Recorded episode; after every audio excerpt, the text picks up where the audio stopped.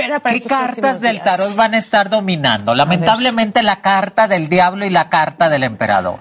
Cuando empieza la Semana Santa, siempre nos dice que cuando está la religión, cuando está Dios, Jesús muere en la cruz el día Viernes Santo, el diablo sale azotando completamente casi en todos lados y en todas partes. Si tiene que cuidar el Papa, el Vaticano, toda la gente que está mucho más cerca de la religión y de Dios, se tiene que cuidar más porque es el diablo quien los desea o quieran pasar. Pero está la carta del emperador, que nos está diciendo, es la carta número cuatro, que grandes líderes van a empezar a cambiar o va a haber problemas en cuestiones de América Latina, Colombia, Argentina, Perú, Ecuador. Vienen cambios muy importantes y veo varios golpes de Estado para poder cambiar completamente en líderes.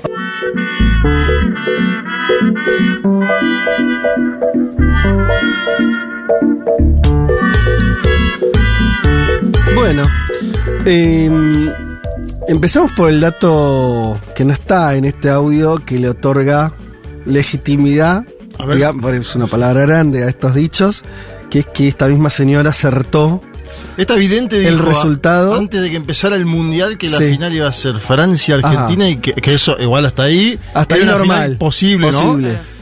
Y que el campeón del mundo iba a ser Argentina. Ajá. La llamada Moni Vidente. Moni Vidente. Acertó ahora, dijo que iba a haber un sismo en Turquía hace poco. Y acertó. Sismo en Turquía. Y Dicen que no hay dos sin tres. Dice varios golpes de Estado. Varios golpes de Estado. Lo primero que dice igual es inestabilidad en Colombia, Argentina, Perú y Ecuador. sí. Más o menos que ya está ahora, ¿no? Sí, más o menos que ya estamos. estamos no hace falta ser vidente. Sí. Pero pronostica golpes de Estado. Me gusta el plural porque ¿No? Eh, sería en simultáneo, son una en plan cóndor simultáneo. una, especie de, eh, de, erupción volcánica, ¿no? Simultánea en varios lugares. Bueno, estamos atentos, Moni, entonces. ¿Dijo que se tiene que cuidar el Papa? También. Que, atravesó un hecho de salud, pero salió ahí, como siempre. Estuvo internado, ¿no? Tiene ochenta y pico de años. Ayer no estuvo por el frío que hacía en el Vaticano, ¿no? complejo. Moni Vidente juega con cartas que tenemos todos. Sí, claro. ¿No? Sí, pero, que tiene problemas de salud alguien mayor, por ahí no es Pero varios golpes estaban simultáneos, eh, bueno, es un vaticinio. bueno. Potente. Tenebroso. Sí. ¿No? Falta, dijo en el mes de abril, aparte. ah. Dijo que iba a pasar algo en la Argentina en el mes de abril. 9 de abril quedan tres semanitas, un poco menos. claro, lo bueno, lo bueno es que en 20 días vamos a saber si Moni es evidente. Y la pegó. O charlatana. Listo. Thank you.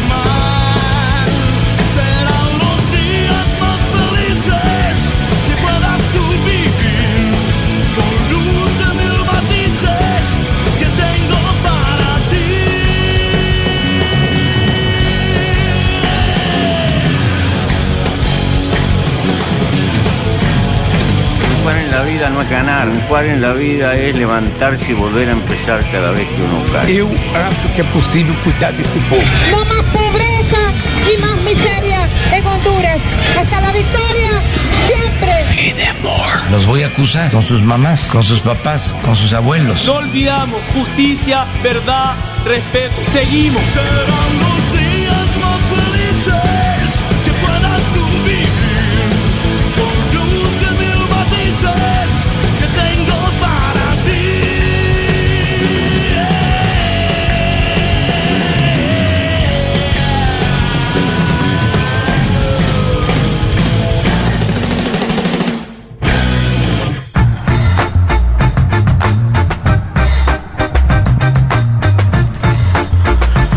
Domingo para todas y para todos. Hoy es domingo 9 de abril del 2023, domingo de Pascua, y este es el programa 240 de Un Mundo de Sensaciones. Sean bienvenidos hasta las 3 de la tarde. Vamos a estar hablando de política internacional, entre, otros, entre otras cuestiones que eh, meteremos por allí. Eh, tenemos, bueno, hoy domingo de Pascua, una Pascua, eh, en mi caso potenciada, le decía en el pase, eh, porque mi hija está como obsesionada, pero obsesionada en términos... De la fiesta, de la celebración. No. ¿De, qué? Del, chocolate. Y bueno, claro.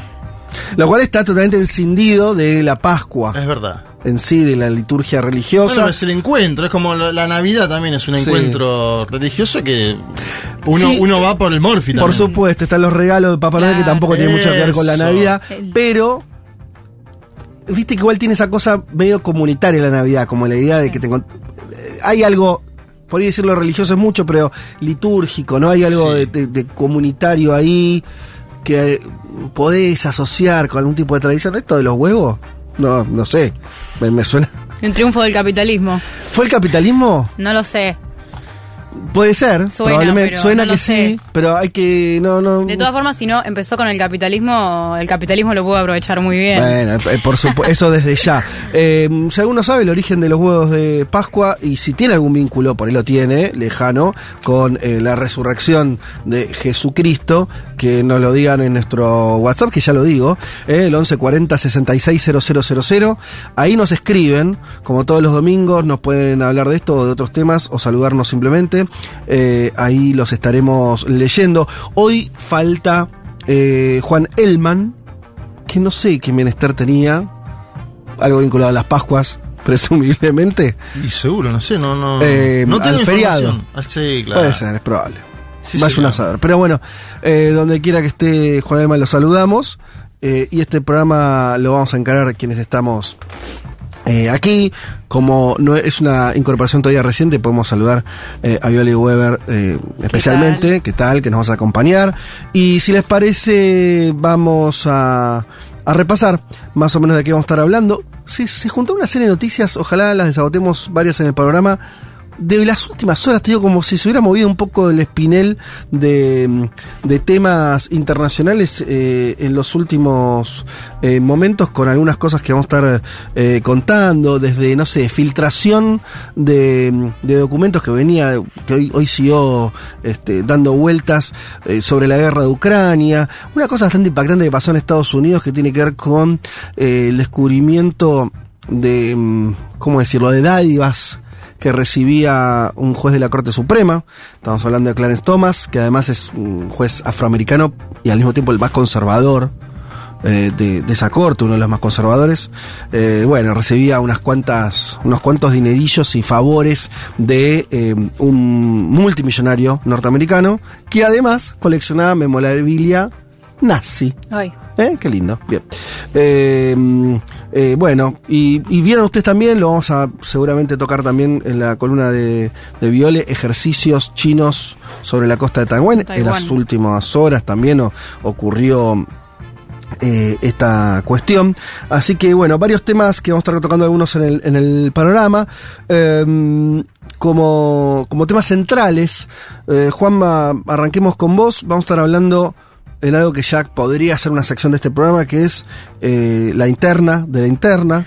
Eh, y en este caso vamos a, irnos a Bolivia. Algo ya habías contado unas semanas atrás, ¿no? Habíamos tocado este tema, pero me suena que si lo traes de vuelta es que eh, la cuestión empeoró. Bueno, claro, a ver, semanas atrás presentamos la vuelta a la escena pública de Álvaro García Linera, ex vicepresidente, que dijo júntense, más o menos, ¿no? A, Arce y a Evo Morales eh, Aymá.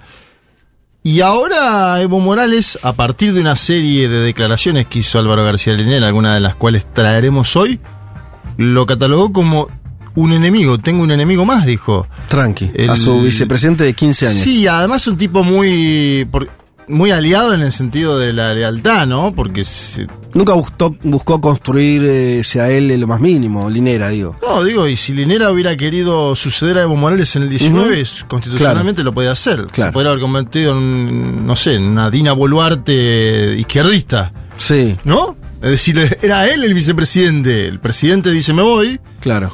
Y él lo acompaña. Sí. negocia por él, se van en el mismo vuelo. No es eh, candidato después. No es candidato después. Ya, anuncia, ya anuncia que no va a ser candidato ahora. Mm, em, claro. Bueno, así todo, eh, Evo lo identifica como un traidor, prácticamente un enemigo. Digo, dijo, tengo un enemigo más. Ahí en el mismo intuyen que él está trabajando con el gobierno, algo que para mí no es cierto por las fuentes que tengo, por lo que estuve investigando. Si trabajara con el gobierno, estaría trabajando igual con un gobierno del MAS. A la vez, claro. La, extrañeza de todo este debate. Los que vimos en Argentina dice que no, es tan extraño, pero bueno. Evo dice que no hay, que el, el MAS no está en el gobierno. Ajá lo declaró esta semana. Evo Morales dice, el MAS no está en el gobierno. ¿Qué nos está pasando? ¿Qué nos está pasando, no? ¿Viste? Esta es esa que no está pasando como argentino, yo diría, ¿qué nos está pasando como región? Y después tengo un viaje de David Choquehuanca al Chapare. Bien. El lugar en el mundo de Evo Morales. David Choquehuanca, que es el actual vicepresidente. El actual vice. Y alguien que siempre tuvo, sí, una corriente interna propia, ¿no? indígena, Aymara como Morales, fue al Chapare. ¿Y sabes qué pasó? ¿Qué pasó? Le hicieron bloqueos. Opa el masismo guion medio evista. Sí, le hizo bloqueos a Choquehuanca. Estamos en un nivel de descontrol total. Vamos a ver cómo sigue eso. Tengo audios interesantes para traer de la cocina. Ajá, bueno. Vamos a tratar de, entender un poco más. Hay debate económico. ¿Hay debate? dice que hay debate económico. Yo no veo debate económico. García Linares dice que no. García Linares dice, no, la verdad no estamos discutiendo de economía. No, no es una cuestión ideológica. No. Estás discutiendo, si no discutís ideología, en general discutís poder en sentido personal. O sea, quién manda. Y seguro están discutiendo quién manda. Bien, perfecto. Bueno, de ahí nos vamos. Bueno, vamos a, va a estar hablando, eh, si todos leído una entrevista. Eh, con alguien que sigue muy de cerca y que además está viviendo en el lugar del que vamos a hablar, que tiene que ver con las protestas en Francia. Em, ustedes saben, em, no, no se detienen en las últimas horas. También no sé cuándo fue el eh, jueves. El jueves fue que vimos incendiar. Eh, prenderse fuego. ¿Cuál? La, la sede de, de, ¿Cómo se llama? Sí, ingresaron con bengalas a la sede de BlackRock, ¿no? Eso, no se incendió. Bueno. Empezaron con Bengala la sede. Hicieron un festival de la militancia, digamos, dentro de la sede. De BlackRock es uno de los fondos más importantes del mundo, fondo especulativo. Y que se indica que Larry Fink, el titular, está detrás o estuvo detrás del cambio jubilatorio impulsado por Macron. Claro, casi parecía una, una caricatura de lo que suelen, lo que uno supone son las influencias de los factores de poder. Bueno, acá era, el cuento estaba mostrado de manera eh, desnuda, ¿no? Eh, eh, eh, este fondo, el principal del mundo en realidad, BlackRock. Sí, es el principal fondo de inversión del planeta. Presionando, ¿no? O visto por los manifestantes como que había sido el que había presionado al gobierno Macron para que baje la, edad jubilatoria, o sea, hacer ajuste, digamos. ahí están los franceses, igual este es solamente el último capítulo de una protesta que ustedes saben viene durando semanas y, y, donde no parece aflojar, así que vamos a estar conversando eh, en un rato nomás sobre ese tema. La tenemos a Viole Weber, que, mm, como ustedes saben, se dedica, nos va a traer temas digamos, sino occidentales o de regiones fuera de Occidente. Y en este sentido vas a venir con, eh, vas a volver a China como territorio. Eso mismo, porque esta semana eh, que termina eh, visitaron a Xi Jinping en Beijing y en otras partes de China, Emmanuel Macron, Ursula von der Leyen, la líder de la Unión Europea en este momento, y Pedro Sánchez hace unos días eh, más. Y hay más visitas planificadas, incluyendo la ministra de Relaciones Exteriores alemana. Eh, y, y bueno, vamos a ver qué, qué, qué, significan estas visitas en el marco de las relaciones entre China y Europa, eh, que bueno, con la pandemia y la guerra en Ucrania se distanciaron un poco y que de repente Europa demuestra un interés muy puntual en recuperar y retejer esas redes. Eh, y bueno, vamos a ver qué, digamos, qué, qué, podemos linkear de eso con la relación de eh, Europa con Estados Unidos y el rol de Estados Unidos en la guerra en Ucrania. Totalmente, bueno, interesante esa, esa agenda de del gobierno chino o esa agenda de los europeos yendo, porque además, ¿no? Hay una... un símbolo ahí. Un símbolo en ir, ¿no? Sí, sí. Está yendo todo el mundo a China menos a Estados Unidos, ¿no? Exacto. Así que bueno, salvo, bueno, y sí que viajó a Moscú, ¿no? Claro. Eh, tuvimos la inversa ahí hace, hace pocos días también. Em, Y eso me va a servir para que eh, hablemos de lo que tiene que ver con la consigna del día de hoy y nos van a escribir en relación a eso, le vamos a pedir al menos que lo hagan. Tenemos para eh, hoy regalar un libro, sortear mejor dicho, dos ejemplares de un librazo de un librazo, em, así lo califico yo, al menos. Estoy hablando de El sueño chino, cómo se ve China a sí misma y cómo nos equivocamos los occidentales al interpretarla. El libro es de eh, Osvaldo Rosales, un economista chileno. De tendencia socialdemócrata. Cepaliano. Cepaliano, eh, que, que, estuvo en algunos gobiernos de la concertación, incluso, bueno, viene de ese, de ese palo, eh, un académico.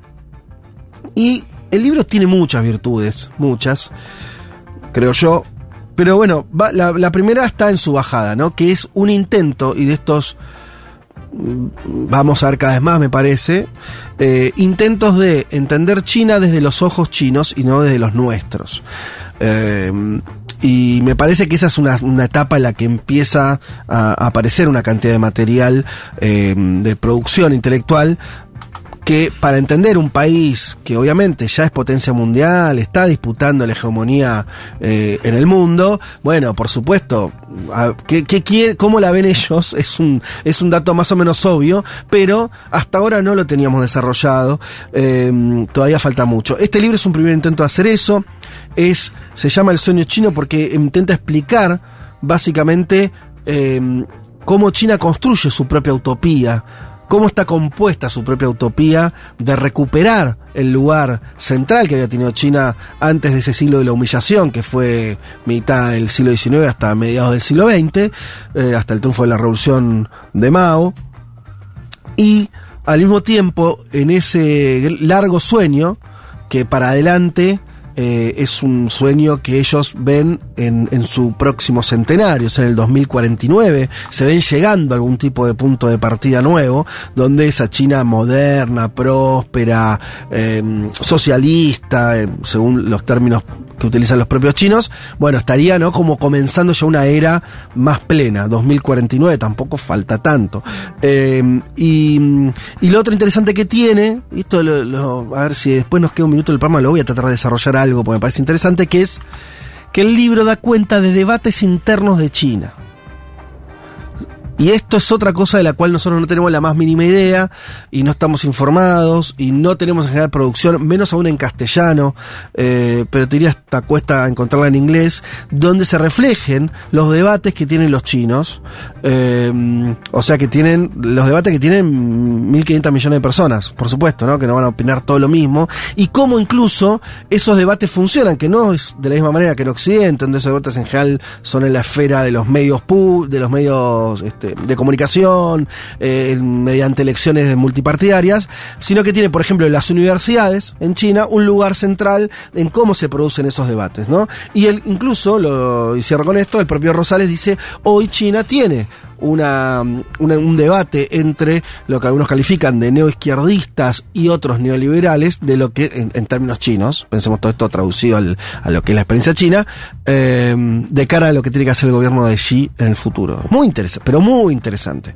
Así que este libro... Eh, Tiene un capítulo entero de los debates, el 8 estoy viendo. Sí. Un capítulo entero me parece bastante, ¿no? Que desconocido acá, acá se piensa que es todo monolítico, ¿no? Que es... Exactamente. Todo igual.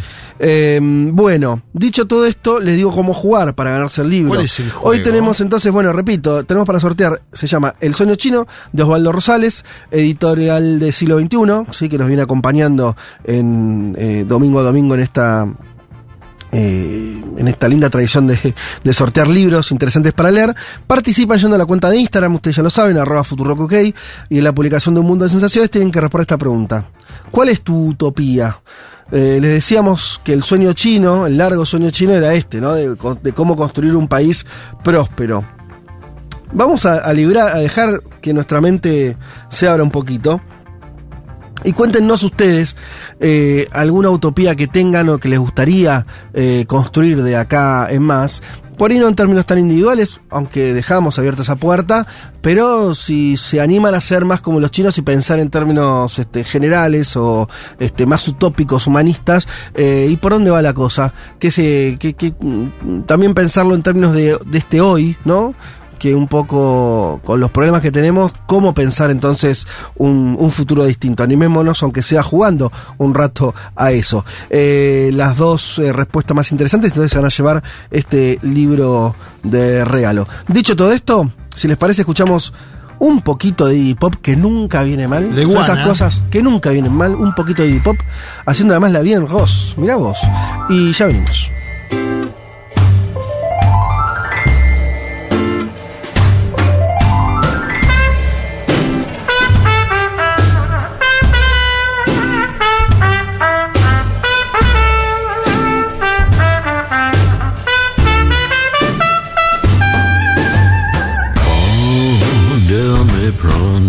Bra. Un mundo de sensaciones. Una solución argentina para los problemas del mundo. Futurock FM.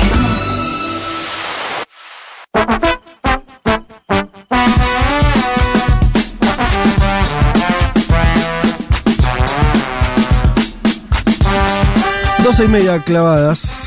Em, tenemos mensajes. Eh, voy a dar un saludo especial a Sofía, quien escribe, sí, casi en un lamento, dice, empecé a trabajar los domingos y no los puedo, no los puedo escuchar.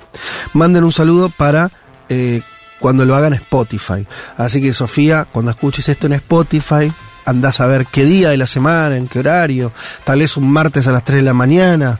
Eh, Buen horario. digo, no sé.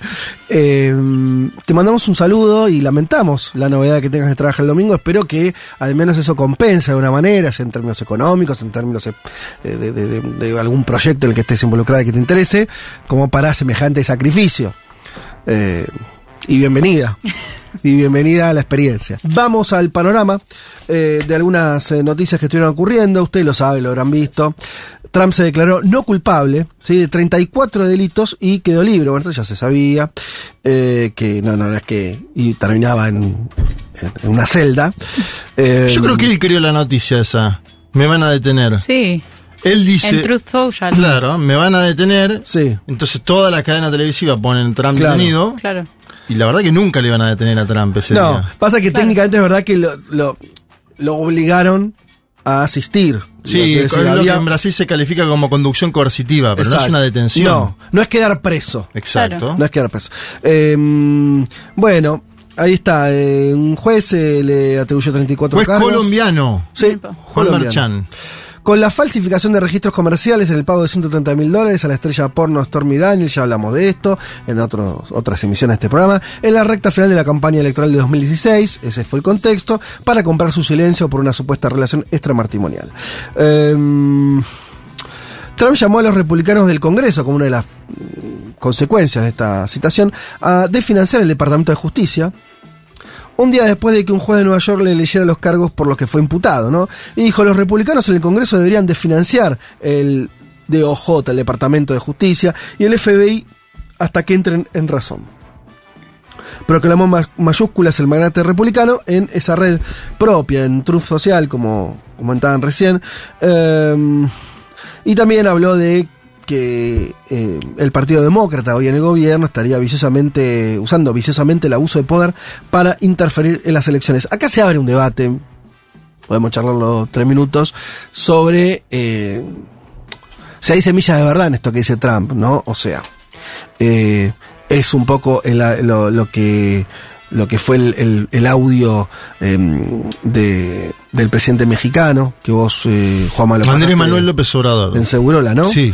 Eh, diciendo, bancando a Trump en este sentido, diciendo, che, esto es, eh, eh es jugar, eh, meter a la, a la justicia en la política. Tenemos, o sea, podríamos decir, en los términos argentinos, lofer también, ¿no? O sea, la idea, esta sería la, acusación, ¿no? De la utilización de aparato de justicia para dirimir cuestiones políticas. Lo hemos hablado la semana pasada también un poco con, eh, con Elman. Eh, a mí me parece que hay elementos de eso, eh, pero, pero más allá de que en este caso en particular esté digitado, no haya animadversión por parte de este juez, yo desconozco eso, eh, no sé si hay elementos para decir eso, eh, pero sí hay un elemento bastante obvio que cuando vos empezás a ver que en muchos países la política está judicializada, bueno, tenés un fenómeno ahí. Me parece que eso es evidente y me parece que eso es malo. intrínsecamente malo para, para el juego político. Digo, ahora es Trump, qué sé yo, digo, las razones que sea, no es que, eh, pero en general además, y esto nos pasa en América Latina, en general casi siempre los que mm, terminan en, en tribunales son además eh, líderes este, populares. Sí, hay para mí algo muy polémico en, en, en enjuiciar líderes de masas, porque si bien, o sea, igual, para, como a modo de paréntesis, es llamativo que de todas las barbaridades que ha hecho Trump durante su presidencia, la acusación que lo lleva a juicio sea un escándalo súper moral, eh, que, que, quizás, o sea, no sé, entre otros cargos por los que se lo investiga, o digamos, otros asuntos por los cuales se investiga, está su responsabilidad en la toma del Capitolio, que en sí, digamos, políticamente, no sé, me parece mucho más grave institucionalmente, eh, pero volviendo, me parece que hay algo muy polémico de, de, enjuiciar líderes de masa porque aún tengan razón, digamos, tengan pruebas o esté justificado o esté súper mega probado empíricamente que, que, es culpable, la mitad de la población o su electorado, la, digamos, la, la, la población que lo apoya, que cuando es un líder de masas es muy amplia, siempre va a creer que hubo una injusticia ahí. Entonces, eh, ¿en qué medida eso, digamos, es, es una justicia para la democracia? De, de como de, de, pasar un, una, digamos, un, un el, esto como un hacer rendir cuentas a un líder eh, y que enseguida se puede transformar en la mitad de la población de un país piensa que la justicia en realidad eh, nada sacó de la cancha a un líder. Hay algo que los que me parece piensan un poco más en profundidad el asunto de esta relación entre justicia y política dan cuenta de algo que a veces se habla poco, pero está todo el tiempo, que es hay un desgaste de las instituciones. O sea, las instituciones se parecen mucho a las mismas que teníamos hace 200 años y la sociedad cambió. Sí. ¿No? Eh, mucho. Mucho. Eh, y está procesando mal. sobre todo la justicia está procesando mal. Porque todos los sistemas judiciales occidentales tienen esta característica. Son todos, en general, opacos y no democráticos. O sea, para arrancar a hablar. Vos tenés democratizados ciertos aspecto del Estado Nacional, eh, el Poder Legislativo, el Poder Ejecutivo, el Poder Judicial, no. En ojo, igual en Estados Unidos justo tenés una, hay una, ¿no? Un, este, algún, un poco de diferencia, algunos jueces son elegidos y demás, pero como, como poder, ¿no? La idea de, pensemos, bueno, estuvo la noticia justamente de este, lo podemos unir, del juez de la, de la Corte Suprema, eh, Clarence, Thomas Clarence, que recibió dádivas durante 20 años de un multimillonario nazi. Y vos decís, che, pará, eso quiere decir entonces que eh, la sociedad norteamericana estuvo sometida desde los 90, el juez de la Corte Suprema, el tipo 31 años, a alguien que estaba influenciado, de mínima influenciado, de mínima amigote, si no era el empleado, de un tipo, un mega millonario que entre otras cosas coleccionaba símbolos nazis ¿Qué haces con eso? O sea, eh, entonces ahí te, ¿no? Vuelve la pregunta sobre la, los jueces este, como, como cargos vitalicios, una serie de cuestiones que, que todavía no se discuten mucho, pero me parece que lo que está abajo de todo esto que está pasando, o de esto que vos decís, la idea por qué la gente dejó de confiar en la justicia, por qué la justicia se politiza.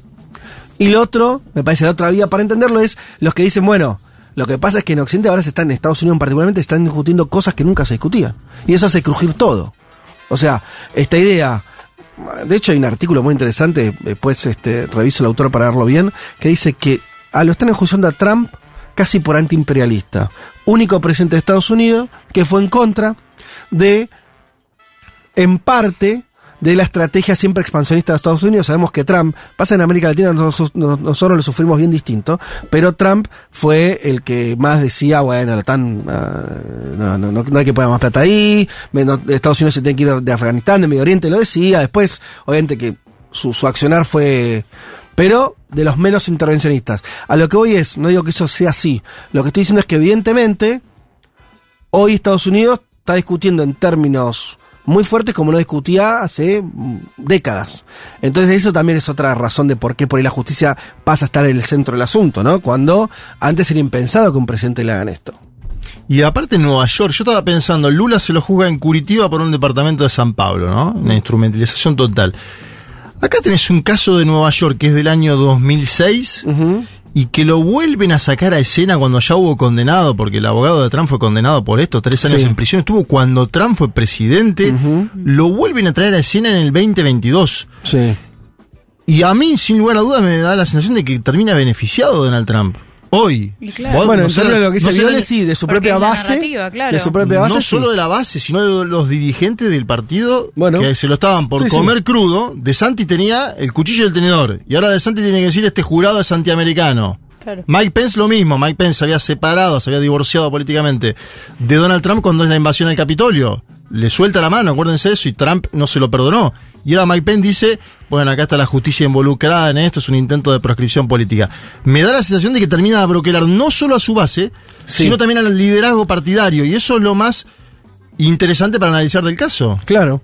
Em, por eso, ahí me parece que hay que entender yo, yo estoy más por esta segunda hipótesis que, decía. Parece que hay que entender que en Estados Unidos eh, dejó de ser, dejó de ser, de tener los grandes consensos que tenía.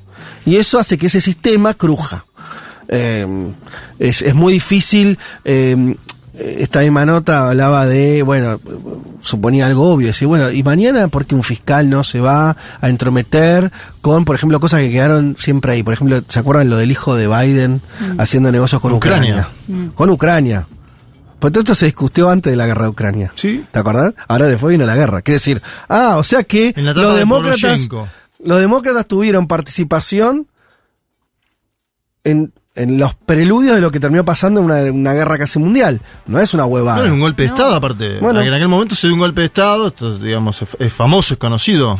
Por eso te quiero decir, digo, como, y esto era impensado que antes, a lo que voy es, antes eh, era muy cierta la idea de que Estados Unidos discutía en unas cosas hacia adentro y hacia afuera Actuaban unitariamente. Había un bloque y eso no se rompía y había acuerdos muy fuertes. Ahora parece que esos acuerdos no son tan fuertes. Eso al menos parece estar ocurriendo. Y que además es como, o sea, todo lo puede llevar a la escena internacional porque en realidad lo que pone en duda Trump y que es lo que hace que, que, rompa un poco con esa unidad es que pone en duda el modelo de, digamos, de hegemonía liberal de Estados Unidos como, eh, digamos, garante de ese orden liberal de, de que, que, viene desde la posguerra eh, y, que después Biden intenta retomar.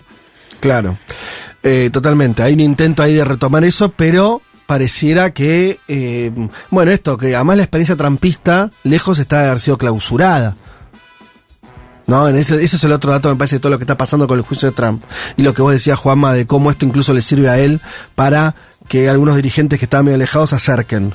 O sea, evidentemente la experiencia de Trump como líder norteamericano, como, está todavía eh, ya teniendo una presidencia, una presidencia que no le fue del todo bien.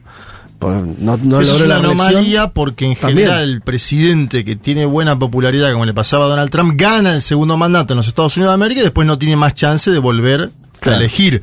Y la anomalía fue que este tipo perdió por monedas y que tiene la posibilidad de volver a la Casa Blanca. Ahí, ahí me parece que algo similar sucede en Brasil con Bolsonaro, si uno lo piensa. Sí.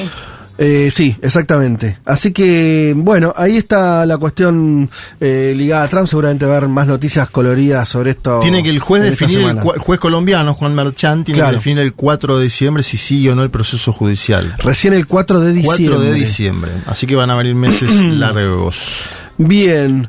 Eh, ¿Qué más tenemos por acá? Bueno, sigamos con el tema de la judicialización de la política, aunque en este caso es distinto porque es justamente político. Eh, nos vamos a Ecuador, donde Lazo está afrontando un juicio político. Eh, Lazo aseguró que decidió enfrentar el juicio político que se le avecina en el Parlamento eh, y que no disolverá el Congreso para evitarlo. Es algo que nosotros, ¿te acordás que charlamos, Juan, si iba a hacer la, la famosa muerte cruzada, si se iba a animar a hacer eso? Pareciera que no, pareciera que no. Esto es eh, anular al Congreso, el Congreso lo anula, el Poder Ejecutivo y las salidas son es una convocatoria de elecciones generales. Eh, Mirando las encuestas es lógico que no lo haga. Claro, porque perdería. Claro. Mm, eh, sí. En los dos lados. El, claro, el tema es que también tiene, tiene la espada de Mocles en el Parlamento por el juicio político. Sí, señor.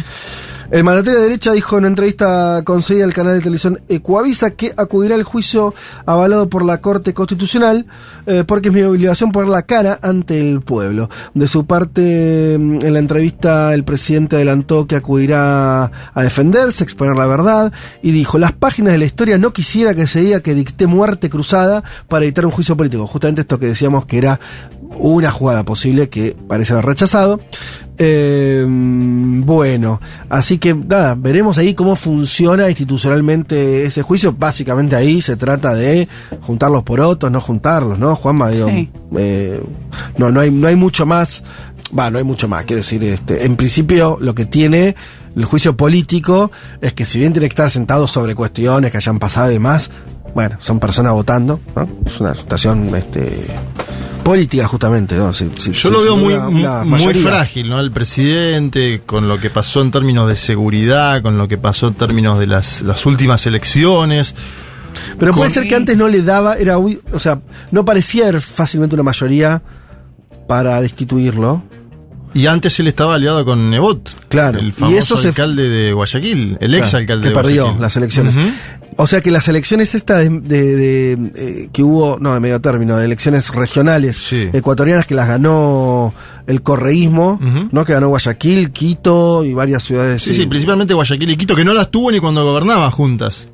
Voy a decir que eso también puede hasta tener un efecto en, en cómo vote el Parlamento en el juicio político. Y que perdió el referéndum. Claro.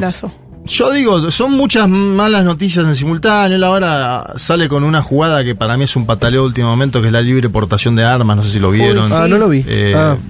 Y pero suena, diciendo, cambiemos de otra, hablemos de otra cosa. Sí, hablemos de otra cosa y tiremos alguna medida, entre comillas, popular, si querés, buquelista. Buquelista Tenemos algún buquelismo explícito a ver si nos sale. Yo creo que si tenés en contra, Nebo. Che, para Bukele no está a favor de la aportación de armas. Yo digo porque acá. Ah. ¿Cómo lo defendés? Eh? Pero, pero loco, ¿Cuándo te vas a animar a hacer el, bloque entero? Yo ya hablé varias veces. No, pero acá un bloque entero ahora. Ah, ahora y traemos lo de Petro, todo. Pero Juanma, pará, pero no, no. ¿Está en contra de ¿Bukele quiere meter a mucha gente, metió mucha gente presa? 64.000. Sí, 64.000 personas. Ahora, pero no está a favor de la aportación de armas. De hecho, todo lo contrario, la política del gobierno es, es que, la tenga el Estado. Muy bien, que la tenga el Estado. No, no está bien el. No, no es, no es lo mismo, diferencia. lo que dice Lazo es armas para todos, ¿no? no, no, es, solo en algunos distritos. No me, no me acuerdo bien el articulado que propone. Era un estado de excepción en cinco regiones del país. Bueno, cinco ya tenemos. es muchísimo igual. Eh, y, y, en esos lugares donde había toque de queda y otras características del estado de excepción, con la militarización de, las calles, la, eh, la libre portación de armas para la población, que es para que se protejan, básicamente. Esa es la bajada. Habrá que ver cómo siguen. Eh, yo, la veo negra para el hombre. Vos la ves mal. El tema ahí que pasa, ¿no? Si ese vacío de poder, cómo es llenado y demás. Pero bueno, en un contexto donde eh, las últimas noticias políticas son contrarias a Lazo, favorables a un corrismo que igual tiene a su líder viviendo fuera del país. Condenado con una serie de problemas, con una serie de discusiones internas no saldadas, ¿no? Dentro de, todo ese... Sí, con los indígenas. El movimiento indígena por un lado, el corrismo más fortalecido políticamente por el otro. Bueno, digo, no está clarito, ¿no? No es, no es un escenario no, limpio. No. Y además que la CONAIE, digamos, la Confederación de Nacionalidades Indígenas siempre marca mucha agenda. Eh, durante la presidencia de Lazo, las protestas indígenas marcaron un montón el rumbo de la política del país. Leonidas Isa. Ese mismo, que estuvo detenido en las protestas el año pasado, unos días. Bueno, ¿qué más? Ah, tenemos una, noticia vinculada. Nos vamos, hacemos popurrí, nos vamos a. ¿Cómo estás con el picadito? Me gusta, me gusta. Afuera, de vuelta a la, fuera de la región, vamos a, meternos un poco en la guerra. Y la novedad de que Finlandia, eh, digámoslo así, la sede de la OTAN en Bruselas hizo la bandera finlandesa por primera vez en su historia, dando cuenta de que Finlandia se incorporó como socio de, de la OTAN, o sea, de la organización militar que nuclea a Estados Unidos y Europa. Eh, Algo impensado tiempo atrás, ¿no? Mm. Claro, recordemos Finlandia, país limítrofe con Rusia, y que se había, había tenido una política histórica de neutralidad. Mm. Bueno, eso la modificó. Era un proceso que se venía dando y em, da cuenta también uno de los efectos no deseados para Putin de la guerra que él mismo eh, lleva adelante en Ucrania, que es darle más socios a la OTAN, ¿no? O sea, la guerra dentro de lo, del discurso eh, de Rusia y de, Vladimir, Putin, la justificación de la invasión ucraniana tiene que ver con que eh, la OTAN venía corriendo sus fronteras, ¿no? Y e incorporando cada vez más países eh, sobre cercanos o fronterizos a, a, Rusia y Rusia tenía que detener eso, ¿no? Esa es la justificación de la, de la invasión a Ucrania. Ahora, si el efecto es, o uno de los efectos de la guerra es que un país que era neutral se convierte en OTAN y limita con Rusia, bueno, esa estrategia parece tener por lo menos algún problema coyuntural, ¿no? Te está saliendo la jugada medio rara. Eh, desconocemos si esto estaba en los planes de Rusia. Bueno, no, no no estaba. Y no solo eso, la, la OTAN la describió Emmanuel Macron cuando en su primera presidencia, cuando Donald Trump, justamente vos lo mencionabas antes, desfinanció a la OTAN, no se metió, decía que lo hizo con todos los organismos multilaterales mayoritariamente, salvo con el Fondo Monetario Internacional, que lo siguió bajo su yugo, ¿no? Acuérdense de Claver Carón, el préstamo. Bueno, en ese momento, eh, Emmanuel Macron dijo la OTAN está en muerte cerebral. Y de ese momento para acá, lo único que ha hecho la OTAN, desde la invasión de la fuerza de Vladimir Putin a Ucrania, es fortalecerse. Esto es un hecho objetivo, digamos. Totalmente ahora. Yo igual eh, estoy de acuerdo, o sea, eso es indiscutible, los sucesos. Ahora, esa cronología hay que ver si es una cronología causística. Dicho de otra manera. Que ese sea, o sea, a lo, eh, por ejemplo, vos nombrabas que cuando estaba Trump, eh, la OTAN estaba muy debilitada porque el propio Trump le sacaba, le quería sacar financiamiento, le decía a los europeos manténganla ustedes, todo eso, Macron diciendo que tiene muerte cerebral. Ahora, eso fue por una dinámica política norteamericana interna que gobernaba Trump. Eso con Biden se termina. A lo que voy es, yo no sé si la salida de la muerte cerebral de la OTAN es eh, solamente eh, a partir de la guerra o no, está bien. Primero hay una dinámica de los Estados Unidos de América, después hay países que dicen, ah, bueno, lo que le pasó a Ucrania nos puede pasar también a nosotros. Eso desde ya. Necesitamos eh, cubrirnos las espaldas. Desde ya. Sí. Porque esa es la decisión de Finlandia. Finlandia es un actor que jamás quería ingresar a la OTAN, o no estaba en discusión ese tema, salvo por algunas fuerzas minoritarias del esquema político, y cuya primer ministra declaró apenas la invasión, ahora sí vamos a entrar y entraron. Claro. De la misma manera, yo lo que digo es, para, para que pensar si esa lógica, yo no, no, sé, eh, mm, tiendo a, matizarla porque podría decir lo mismo de la cuestión, por ejemplo, energética. Decías, che, eh, la invasión a Ucrania liquidó la estrategia que el propio Trump tenía de venderle gas a los europeos y con eso financiarse. Va a decir, no, pero pará.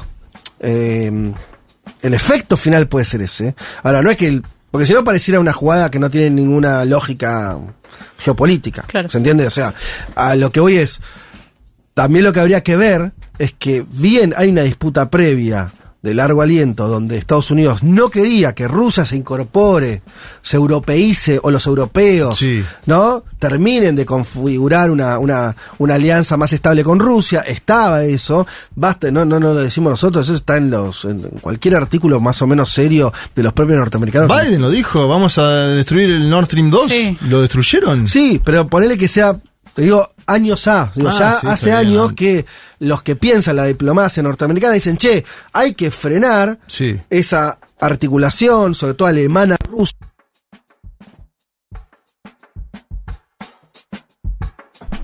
¿Estamos bien? Ahí está. Eh, Acordate Merkel con Vladimir Putin, que en un momento eran íntimos. sí, y aparte, si Estados Unidos en simultáneo le espiaba el teléfono a la señora Merkel, ¿qué iba a hacer la señora Merkel? A veces Estados Unidos te empuja esas posiciones también. Bueno, yo lo que digo es que ese era un escenario eh, que no es que ese escenario estaba clarito, quiero decir, no ese escenario estaba decidido. Vos tenías Estados Unidos bombardeando, metafóricamente, digo, eh, yendo en contra de esa tendencia.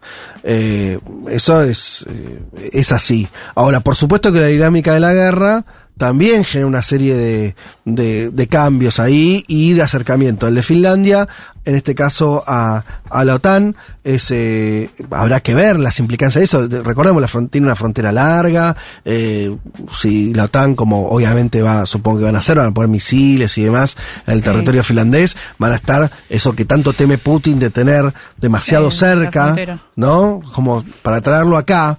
Eh, como esta idea que, se repite mucho, como si México tuviera en su línea de frontera con Estados Unidos una serie de misiles que pueden impactar en 10 minutos en Nueva York. Y bueno, sí, tenían un, un problema Estados Unidos como, como poder global. Eh, eso mismo le pasa a Rusia. Viste que igual ahora con los misiles intercontinentales esto, sí. como que es todo tan difuso. Por ejemplo, Corea del Norte tiene uno que en media hora puede llegar a Estados Unidos. Está comprobado que en 31 minutos llega. O algo así, 40. Como un tren, viste que vos te lo tomás en Carapachá y llegas al tiro en 40 minutos.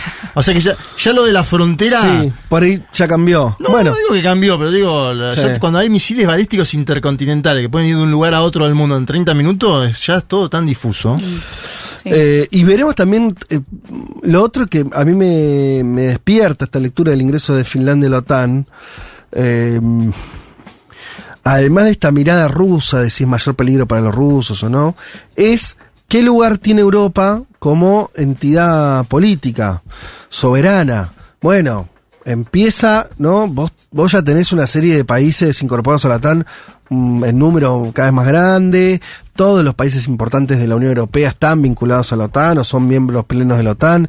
Eso ya te configura un problema de soberanía, porque, para decirlo, vos sos parte de la alianza militar, que está comandada por un país que no es europeo. O sea, qué sé yo, el vasallaje es medio lineal, ¿no? No hay, no hay tu margen de acción autónoma ahí qué sé yo, está muy complicado, muy complicado. ¿Y qué eh, pasa si vuelve Donald Trump a los Estados Unidos? La linda pregunta, ¿no? Porque También. si estaba en muerte cerebral con la primera presidencia de Trump, ¿qué pasará con la OTAN? O, o si involucrara a Donaldo, dirá, bueno. Es por acá, ahora sí vamos todos. Y ya que estamos en el baile, bailemos.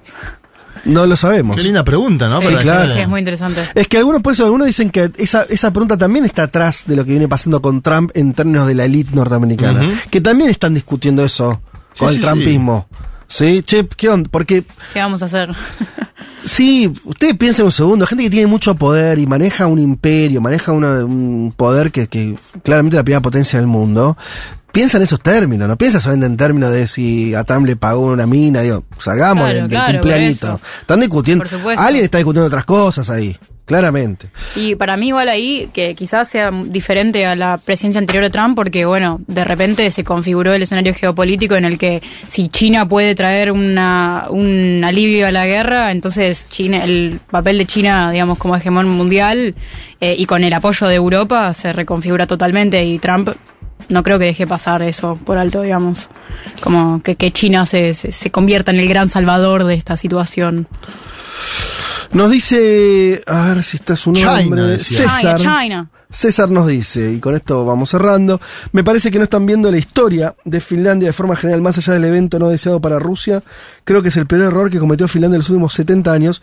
Finlandia nunca tuvo ningún problema eh, con la URSS, ni con China, ni con Rusia. Históricamente neutral, lo A pesar de que nunca estuvo en la OTAN, Finlandia es un país nórdico que más invirtió en ejército y seguridad nacional y uno de los que más destinó parte de su pedido de Europa para ello. Bueno, no entiendo igual que lo que nos estamos viendo ni qué es lo tan distinto que está diciendo. No, dijimos que era neutral históricamente, aparte. Eh, que es lo que marca el mensaje. Sí, y que haya invertido mucho en defensa tiene que ver con ese lugar. Una cosa es ser neutral y otra cosa.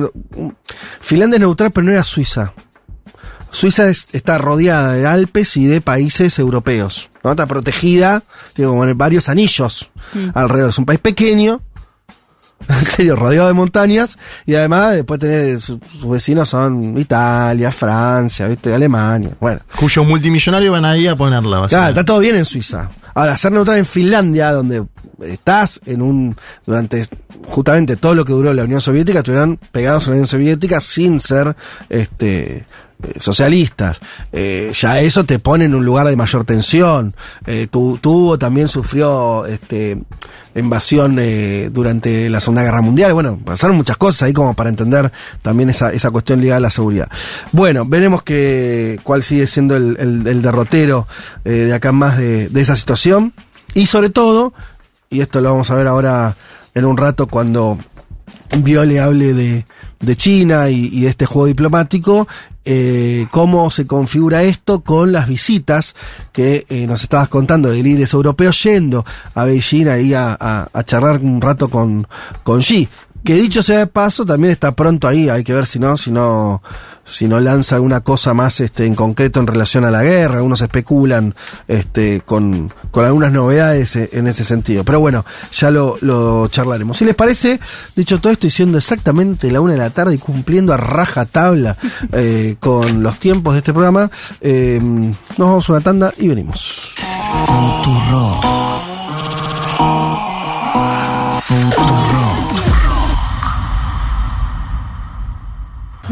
Juanma, si dije que esto era garantía de felicidad, la interna boliviana, garantía de disturbios. Porque además, digamos esto, sin estigmatizar a nadie, la sociedad boliviana tiene varias características interesantes. Algunas le dijimos, es muy organizada. Los bolivianos son tan organizados, organizados comunitariamente, políticamente. Mm, es una sociedad organizada. Y, ¿cómo decirlo? Son más picantes, ¿no? yo he visto, solamente, yo me tocó ver algunas manifestaciones, además de la represión de Anis y todo eso, pero, ¿cómo, o sea, si acá hubiera una manifestación de campesinos bolivianos, el arrugue que habría en las calles de Buenos Aires sería para ver. Y seguro. Porque estéticamente ya te marca una voz como acá estamos y no estamos jodiendo, ¿no? No, y cuando hay internas hay internas y cuando... No es que vuelan sillazos, vuelan otras cosas. Dinamita, directamente. Dinamita. Bueno, entonces... Em, bueno, a ver, habíamos hablado un poquito en esta misma columna sobre la interna del movimiento al socialismo habíamos aprovechado el pedido de unidad que hizo el ex vicepresidente Álvaro García Linera llamando a Luis Arce Catacora, eh, el ex ministro de Evo Morales y el propio Morales, básicamente a deponer las armas, ¿no? Era lo que planteaba eh, García Linera, que decía que sin la unidad de ambos se perdía en el año 2025. Las elecciones son muy lejos, 2025. Y ahora nos encontramos con una noticia que vamos a contar en esta columna, pero es cómo se llega de ese punto donde alguien pide unidad, a que uno de los dos actores involucrados diga, tengo un enemigo más. Básicamente, trabajaremos acá sobre esa hipótesis. Vamos a empezar con un hecho que pasó a fines de marzo.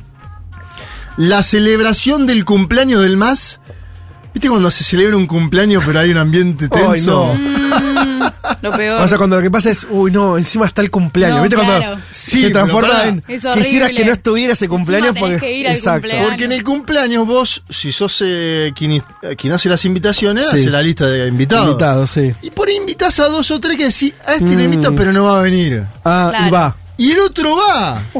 Entonces, Evo Morales hizo la serie de invitaciones y dijo, que vengan el presidente y el vicepresidente del país. Eh, iba a decir García Linera, mira lo que es el fallido. Arce Choquehuanca. Sí. Evo, o sea, Evo, los invita a ellos en marzo al cumpleaños del MAS. Claro, que lo hizo en Cochabamba. Como diciendo, a ver si vienen a casa todos. Y fueron. Sí. Fueron a casa y hablaron. A ver, habló poco Arce, habló 10 minutos. Yo consulté a gente del Arcimo y me dice, bueno, él habla eso, no, no es un tipo que te vaya a deslumbrar por el carisma. Evo Morales habló 55. Y ahí vos ya te das cuenta en una cosa tan sencilla como los tiempos, quién intentó ser la figura de ese evento, porque es el líder del partido, el líder del socialismo. Y después hay una imagen muy fuerte que puede ser... Hasta ahí yo no veo signos graves. O sea, más allá de que... Quiero decir, es, Evo es el símbolo de ese movimiento claramente. Que, que hable más él en un encuentro de aniversario de la fuerza política. Puede ser. ¿ah? Hasta ahí, normal. Y ahora te va a pasar el discurso. Ah, bueno. Y otra cosa que alguno la, alguno la había comentado como superflua, pero para mí tiene significado. Yo soy mucho de mirar los gestos en la política, porque me parece que son importantes. No para hacer un análisis fotográfico, pero en un momento van todos a saludar a Morales. Y pasa David Choquehuanca y lo elude, pero como quien elude, ¿no? Pasa directamente, no lo saluda. Vos ves la ah, cara de Morales. claro, claro. David Choquehuanca, Aymara como Morales, directamente. Chau. Sí, sí, como si fuera Enzo Fernández jugando en el Mundial, siguió de largo. Eso hizo el vicepresidente actual de Bolivia, que vamos a volver hacia el final de esta columna porque se metió con todo. Escuchemos un poquito de Evo Morales, que dice, la verdad, Lucho, no estamos como antes, Lucho. No estamos como antes, saben todas y de todos. ¿Saben? Es importante un poco repasar y mejorar la gestión pública. Hermano Lucho, presidente, tiene que mejorar su gabinete para hacer una buena gestión política y terminar su gestión como presidente. Hay que alejar del equipo económico a los ortodoxos conservadores que su pretexto de bajar la inflación, ¿qué se hace? Solo hace es someterse a la disciplina fiscal del Fondo Monetario Internacional, cuidar la macroeconomía para castigar a los pequeños productores, a la gente pobre. Eso es lo estamos viviendo. Bueno, acá trae un debate. Es como, es como si Cristina se hubiera salteado todas las etapas intermedias, ¿viste? O sea, Cristina hizo medio ese camino, pero en dos años y como, che, mirá, tal vez hay unos funcionarios que no están, no son los eh, Funcionarios que no funcionan. Mirá que, la, que linear por ese salario. Mirá que, ¿viste? Y este, es verdad lo que decís, todo de una a lo guaso. A lo guaso. no estamos como antes, hay que mejorar la gestión pública, hay que mejorar el gabinete, hay que alejar al equipo económico. A los, ahí yo te digo que ya incluso yo creo que Morales tiene también convicciones y valores, que no es solo una disputa personal, que hay otra cosa de fondo. Eh, que él cree que hay una ortodoxia en el equipo económico. Ahora, también la había, porque Arce Catacora. Él lo decía. de hecho. Los Chuquiago Boys le decía Evo Morales. Que era como para. ¿No? Parafraseando el tema de los, era? los Chuquiago Boys. Chuquiago. Los Chuquiago Boys parafraseando el tema de los Chicago Boys. Que manejaban pero además, eh, durante cuando con el presidente, todo el chiste del asunto. ¿Se acuerdan que Bolivia era festejada por la derecha en este país? Sí. Porque decían, bueno, sí, será de izquierda, pero. La, macroeconomía va bien. Es que Evo nunca tocó la macro, nunca hizo bardo ahí. Siempre fue superavitario. Digo, Inflación no tuvieron. No gastaba, no gastaba más de lo que entraba. Tenían una red... decían el método campesino de Evo, ¿no? Como que viene. Pero había cierta ortodoxia económica en la gestión de él. Sí, sí, claro. Que era la de Arce, además, porque el, economista, el, ministro de Economía era Arce, bueno. El ministro de Economía era Arce Catacora, claro. Ahora él dice la disciplina fiscal la pone más en discusión, bueno. Ajá, sí. Eh, me parece que ahí apunta directo, ¿no? Hay que mejorar el gabinete. Él tiene tres nombres Ajá. que quiere básicamente ¿Ah, que sí, sobre todo, sobre todo del Castillo eh, y ahora vamos a volver a ser ministro. Pero para, teníamos ahí las críticas de Morales. Sí. A García Linera lo invitan, y, hago esta introducción porque va a tener que ver con el desenlace que todos conocemos y que nos vamos a meter en, minutos. A García Linera lo invitan a un programa que se llama Detrás de la Verdad, donde hay un conductor que es un poco... A ver... Eh, ¿Te acordás con el moro en, Intratable que era un poco, ¿no? Metíamos... O Fantino, si querés, en esa época que te punza, ¿no? Te punza. No, sí, te mete, dice, a ver, pasame lo que dijo Morales en el Congreso. Claro. Y, y está buscando el título, está buscando. Y Álvaro estaba ahí y lo escucha. Y Álvaro da dos impresiones que son muy al estilo Álvaro. Pero se mete un poquito en el. Sí. No diría en el combate, se mete en la discusión. Sí. Escuchemos la primera parte de Álvaro García Lena analizando a Evo Morales Aymá. Pero por el lado del compañero Evo, eh, y lo digo con mucho cariño, le costó al inicio admitir que él no era presidente. Y sin duda, persona que ha estado 14 años, es el presidente más importante en la historia de Bolivia, de las transformaciones más importantes para el pueblo, el, el ver que un compañero suyo esté gobernando y él no esté gobernando, a, a pesar de que él lo ha elegido, pero no sea gobierno y no se lo consulte, le ha costado asumir. Y entonces esto que era mm, administrado, administrable y, gestionable en inicio, se dejó que madure, que madure, que madure, hasta este tipo de instancias donde em, está en riesgo la unidad. Bueno, eh, fuerte, se yo lo escuchaba, mirá, al principio lo escuché y después a la luz de lo que dijo Evo voy de vuelta a decir, che, fue, habrá sido fuerte Álvaro o no. La verdad que dice a Evo le costó al inicio admitir que él no era presidente. Ahí ya da, te digo algo que es hasta casi psicológico, ¿no? Sí. Eh, y en este segundo audio, que vamos a escuchar ahora inmediatamente, este periodista que yo te mencionaba antes le pregunta, bueno, pero ¿cómo estamos ahora? ¿Estamos mejor, peor que antes? ¿Qué hay que hacer? ¿Qué tiene que hacer Evo? ¿Qué tiene que hacer Evo? Y él dice, Evo tiene que dejar gobernar a Luis. Yo creo que en este audio que vamos a escuchar ahora, a partir de este audio, sí, está, ya lo que dice, está ya lo que dice Morales después. A ver, escuchemos Álvaro García Linera. No estamos como antes, pero no estamos tan mal. Eh, entonces, hay manera de ensamblar esas dos frases en que, en que se vuelva a trabajar conjuntamente. Pero sí estoy de acuerdo con lo siguiente, estimado Junior en que el compañero Evo tiene que dejar gobernar al presidente Luis. Y si quiere dar unas sugerencias, que se las haga de la debida manera, en ciertos temas más generales, no de detalle. Em, Y si no está de acuerdo con alguna, con varias de las cosas que está haciendo Luis, perfecto. Entonces planteese cosas que le va a ofrecer al país para el 2025. Que debata lo que va a hacer el 2025. Eso, eso sería importante. Es decir, quisiéramos ver, y lo digo con cariño y respeto, sabe el profundo uh, respeto que yo tengo por Evo, es, un, es una figura monumental de la historia de Bolivia. Uh, quisiéramos a un Evo pensando más en grande.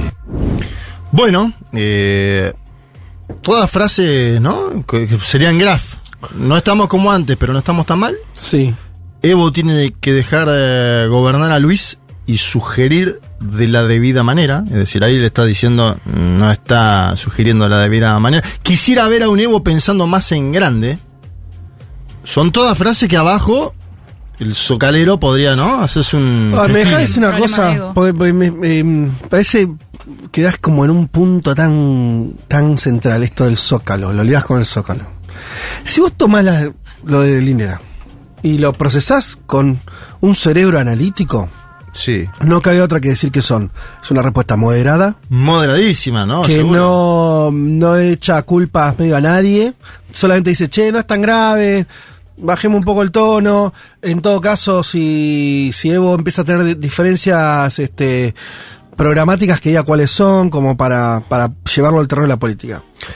Vivimos en una época tan chota que, como bien decís, todo esto es traducible en zócalos explosivos. Ahí está. Pero hay que, es interesante preguntarse, porque vos entendés la disociación mental. Vos agarrás esta declaración y las pensás así medio encima y me decís, eh, qué sé yo. Sí, está bien, no, no parece nada. No, y a la vez dice, son entrevistas largas, sí. a la vez dice, eh, Bolivia tiene que tener un presidente nuevamente aymara, indígena, es decir, ahí mm. le está haciendo un gesto a Morales, sin lugar a duda, porque... Linera, claro, que siempre pensó eso además. De hecho, él dice, tiene que volver en 2025 el presidente indígena de Bolivia, ¿no? Sí, sí. Eh, pero a lo que voy es, totalmente... la, pregunta, mira, pasa en la Argentina, ¿no? En el debate acá. Que se transforman en, en, en graves o en importantes declaraciones pelotudas, para decirlo de otra manera. Y eso es una pregunta que habría que hacerse por qué pasa eso. Es una época. La era del clickbait. Sí, puede ser, el clickbait puede explicar que eso, no sé, pero hay algo, creo que hay algo más. O sea, que hay algo más político, o sea, parece, digo lo que pienso y por ahí después no, no, está mal, pero me parece que acá lo que está pasando y puede aplicar a Bolivia, Argentina, creo que aplica seguro, eh, o es más, no, creo que aplica más en Bolivia que en Argentina, pero vale para los dos, que como no estás discutiendo cosas importantes, lo boludo o lo, o lo que es estrictamente el chiquitaje, la política que parece política universitaria en el peor de los términos, la disputa por, por el... Por la cartelera. Por la cartelera, que es como casi lo más bajo, ¿no? Está la discusión... Pero importante era, ¿eh? Te ah, ¿viste? claro, la gente se caga piñas por la cartelera. Eh. Ahora, no tiene ningún tipo de relevancia, ¿eh? No transforma la realidad. O sea, es el microclima, es, el problema del microclima, de una política pensada. Disputar una cartelera en la UBA era disputar un ministerio a nivel del Ejecutivo, te diría. Bueno, pero, pero está bien, a lo que voy es, es chiquitaje. Es chiquitaje. Entonces, es una era donde líderes, y esto por ahí es lo trágico, líderes muy importantes discuten chiquitaje. O la forma de chiquitaje. ¿Se entiende? Como hay algo ahí que, que está sobre. está girando mal. Y aparte, yo dudo que Evo haya visto la entrevista entera. Te lo digo así porque Evo le viene ahí y le dice: ¿Viste lo que dijo Álvaro? Claro. Dijo tal y tal cosa, tal y tal cosa, que vos tenés que dejar gobernar a Luis. Ah, dijo eso. Entonces, a ver, y acá fue totalmente planificado. Porque ah, yo digo, Evo a veces estilado de alguno, de cometer exabrupto. Esto es planificado porque es en un lugar que es en La respuesta de Evo, decís. Sí, Cauchazún Coca, que es la, emisora de Evo, es el Futu de Evo, ¿no? Sí. Coca está ahí eh, en el trópico de Cochabamba. Le pregunta su propio animador, ¿no? El, propio conductor de su programa, que es el quien le hace diversas preguntas siempre, le dice cómo está viendo la economía de Evo, y Evo empieza, habla media hora, Evo cómo ve la política, Evo habla media hora, eligió para el minuto final preguntarle por las declaraciones de Álvaro García Linera. Le dijo, ha salido Álvaro García Linera últimamente a hablar, ¿usted qué piensa? Y Evo Morales, yo creo que de forma planificada, en mi valoración del tema, dijo lo siguiente. ¿Qué opinión le merece la, algunos aspectos que él, que él manifiesta como recomendaciones también y en algunos casos como sugerencias, hermano presidente? Bueno, yo diría en resumen, tengo un enemigo, más, 14 años de vicepresidente, de mucho. Eh, ¿Será porque soy indígena o será porque soy leal? Seamos leales eh, a, los principios y valores que nos dejaron nuestros antepasados. Solo decir gracias Álvaro.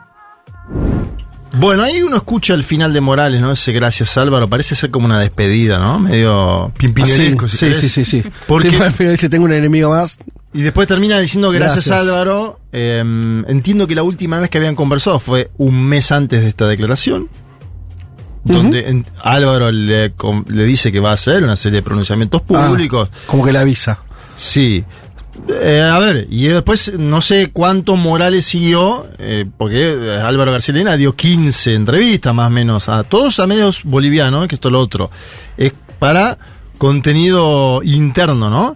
Eh, Álvaro le contesta, le dice, vos no tenés un nuevo enemigo, tenés un compañero que desea que seas nuevamente presidente, solo que de manera humilde te dice algunas cosas que ahora haces y dices te están alejando de tu capacidad de unir. Lo mismo que comentábamos antes, ¿no? Le contesta de forma muy tranquila. Mm. Eh, la misma interpretación que tenía. Ahora bien, cuando a García Linera lo consultan, y lo vuelvo a decir, sobre el desplante de Evo, sigue siendo muy benévolo. Hay una entrevista que da el día martes, muy larga, muy extensa, de una hora. Dice que para, para el candidato del 2025 tiene que ser un indígena. Él menciona a Evo, le dicen Choquehuanca y él le dice, bueno, Choquehuanca también puede ser. Ojo que hay jóvenes indígenas como Andrónico, lo nombra Andrónico. Andrónico era, es, era, ya me dirás, Era la figura ascendente, nacía el riñón de Evo. del propio sindicato, ¿no? Sí, de la seis federaciones del Trópico de Cochabamba, un hombre formado en la ciencia política, que ahora un es senador. mega formado, un cuadrazo que... Senador, politólogo y senador. ¿Y en, el Senado no ocupaba la presidencia del Senado? Sí. Incluso, claro. Hasta meses atrás. Claro. Atención con el nombre andrónico porque algunos dicen podría ser insólitamente algún tipo de prenda de unidad entre los espacios. ¿no? Andrónico es una especie de puente, es vista, pero a la vez. Porque, voy a decirlo. Bueno, uno, uno termina haciendo las cosas Podría ser un una especie, una especie de guado. Uno decir, che, no hay que hacer. Eh, traslaciones. Bueno, eh, tómelo como una metáfora. Un guado, guado de Pero tiene algo de eso, ¿no? Porque guado, esa cosa de, bueno, viene el riñón de Cristina y al mismo tiempo tiene claros signos de alguien que eh, que tiene rasgos personales, ¿no? Particularidades, una forma de acercarse, en este caso, a los empresarios y bla, bla, bla. Eh, y en el caso de Andrónico. Y a lo internacional, porque Andrónico ahora está en un encuentro que se está haciendo en Santiago de Chile, Construir Futuro, de líderes jóvenes latinoamericanos, donde está Guillermo Boulos, por ejemplo. Porque Andrónico lo que tiene es, tiene origen indígena, al mismo tiempo tiene una, o sea, parece una mezcla entre y Linera. O sea, ¿no? Como, porque tiene un, un origen indígena y unas formas más intelectualosas, habla muy bien, sí, articulado. política, a la vez tenía un programa de comunicación. Usted escucha, cuando escuchan la voz de Andrónico es como un metálico. Sí, sí, Esto Me lo, alguna vez me lo marcó en 2019 un productor yo le llevé un audio de Andrónico en el medio del golpe, que era el único que estaba hablando dentro de Bolivia. Me dice, ¿tiene voz de locutor? Yo, eh, es, cierto. ¿Estudió locución? No sabía. Tenía un programa, ah, tipo. Sí, sí, habla muy bien. Bueno, eh, em, pero también tuvo entonces sus diferencias con Evo, que no sean tan públicas. ¿Cómo ves esa relación? Pues yo lo tenía como una vista puro 100%, digamos. Y viste, a ver, sobre Guado te podría decir lo mismo. Guado, ¿no? Guado era un cristinista puro y duro y después hay algunas cosas que, ¿no? Más de personalidad, que puede llegar a dialogar con. Sí, sí, sí. Eso, eso mismo. Sí, eso mismo te diría. No, pero no es que hoy, no está catalogado por Evo como un, traidor más, como. Hoy no, te digo la semana que viene. Andás a ver, ¿no? Andás a ver qué pasa.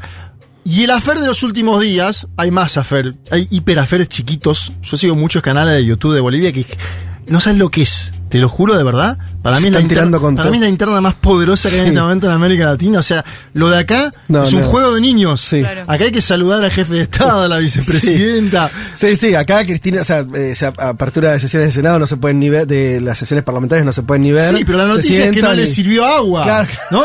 La noticia es que no le sirvió agua. A ver, David Choquehuanca fue a Chimorea, al trópico de Cochabamba. Ajá.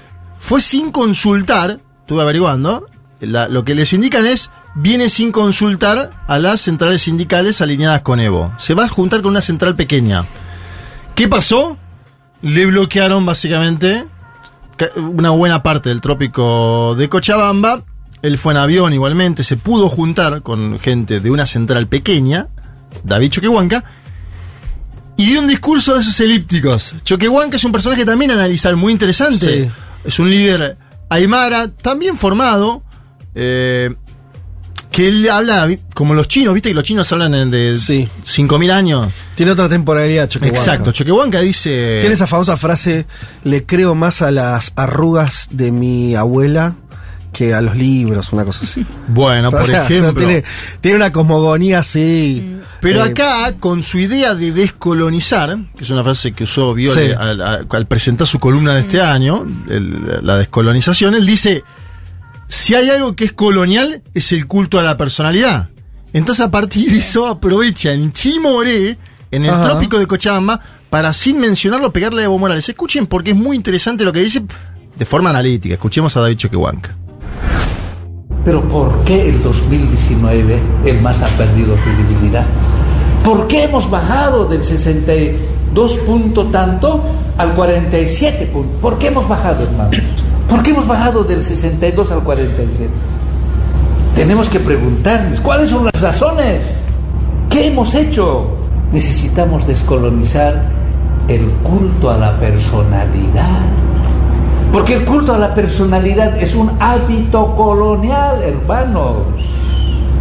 ¿Mm? Es una práctica colonial. Y nuestro proceso se llama proceso de descolonización. Y la renovación es algo natural. Renovación es igual revolución y cambio. Y todos los días nosotros nos renovamos, pues. No, no necesitamos. Cada año, cada año cumples, ¿no ves? No te estancas, pues. Bien, ahí estaba, ¿no? Los tres puntos, 2019, eh, pérdida de credibilidad. Él dice, básicamente está diciendo, porque el candidato fue Evo. Acuérdense que Evo pierde un plebiscito para postularse. Y todo el mundo, ¿qué decían ahí los analistas? ¿Quién va a ser el candidato del MAS? David Choquehuanca. Mm. Era el que más sonaba en ese momento. Y Evo dice, no, voy a ser yo el candidato.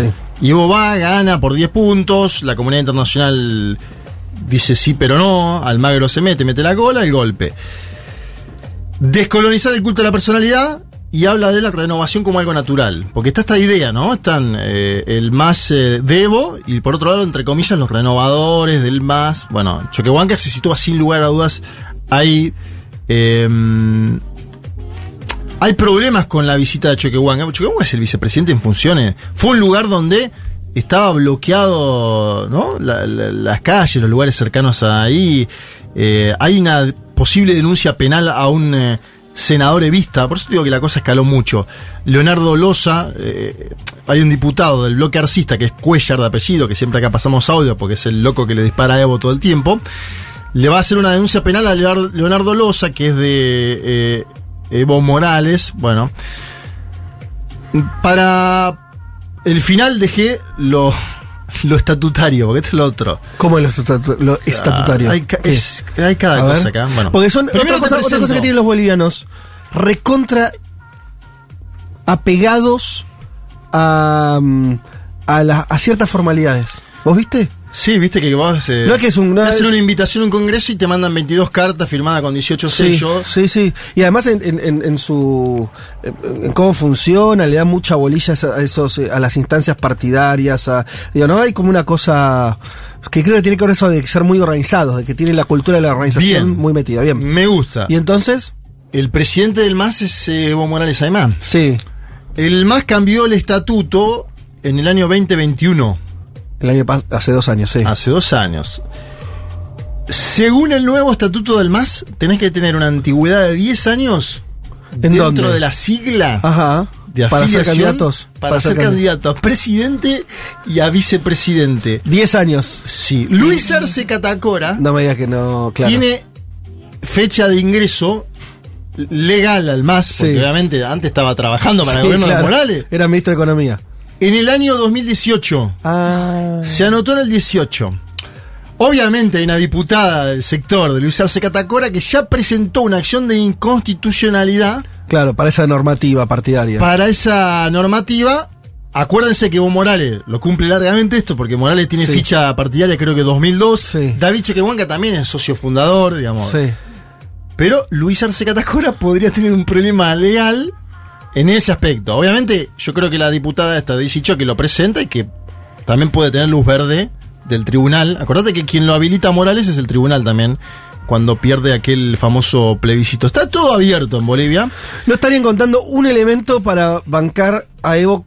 Claro, Evo, ¿qué le importa a Evo si, lo, si este blanquito magro lo banco o no? Pero no estaría, no lo siento, muy, lo siento un debate medio extraño, ¿no? O sea, donde es muy difícil no caer en algo que no quisiera caer, porque me pasa como a Linera, lo valoro mucho a, a Evo, en que haya otra cosa que su deseo personal, que es válido, uno se pregunta, ¿es válido hasta poner en riesgo el proceso? No. O sea, los deseos personales, la ambición política personal está válida hasta cierto punto. Yo ayer consulté alguna fuente de levismo que me decía, uno, a ver. La economía está golpeada y escasez de dólares. Este es un hecho que lo van a ver en algunos portales informativos. Es decir, si vos querés comprar dólares en el Banco Central Boliviano, te dan fecha para mayo, mm. es decir, tienen que esperar más de un mes, ¿no? Cuestiones que antes en Bolivia eran más impensadas, pero tiene que ver con los problemas no, derivados de la actual situación internacional, ¿no? Y no, no, sería un problema de las masas populares, o sea, a ver. No. Ahora bien, esta misma fuente masista me decía que la caracterización que hizo Morales de enemigo sobre Álvaro García Lina en algunos sectores del propio movimiento socialismo cayó bien. Yo no te puedo decir si esto es verdad o mentira, te mm. digo lo que me dice una fuente del levismo, después hablo con fuente del arcismo y me dicen, vos ves lo que está pasando, ¿no? Claro, te das cuenta. Claro, que está chiflado. Eh, eso me dice el Arcimo. No, nadie del Ejecutivo que esté cumpliendo funciones, pero alguien del Arcimo me dice, vos te das cuenta sí, sí. lo que está pasando. Te mandan links todo el día. Evo Morales eh, dice no estar más en el gobierno. Bueno, están jugando los dos fuerte, los dos sectores, ¿no? Después en el medio aparecen impresentables también, que es lo que decía Álvaro Linera hace tiempo atrás, ¿no? Eh, no importa, iba a comentar un caso de Carlos Romero, particular, un ex ministro de Evo, opinando sobre cuestiones, con un audio filtrado.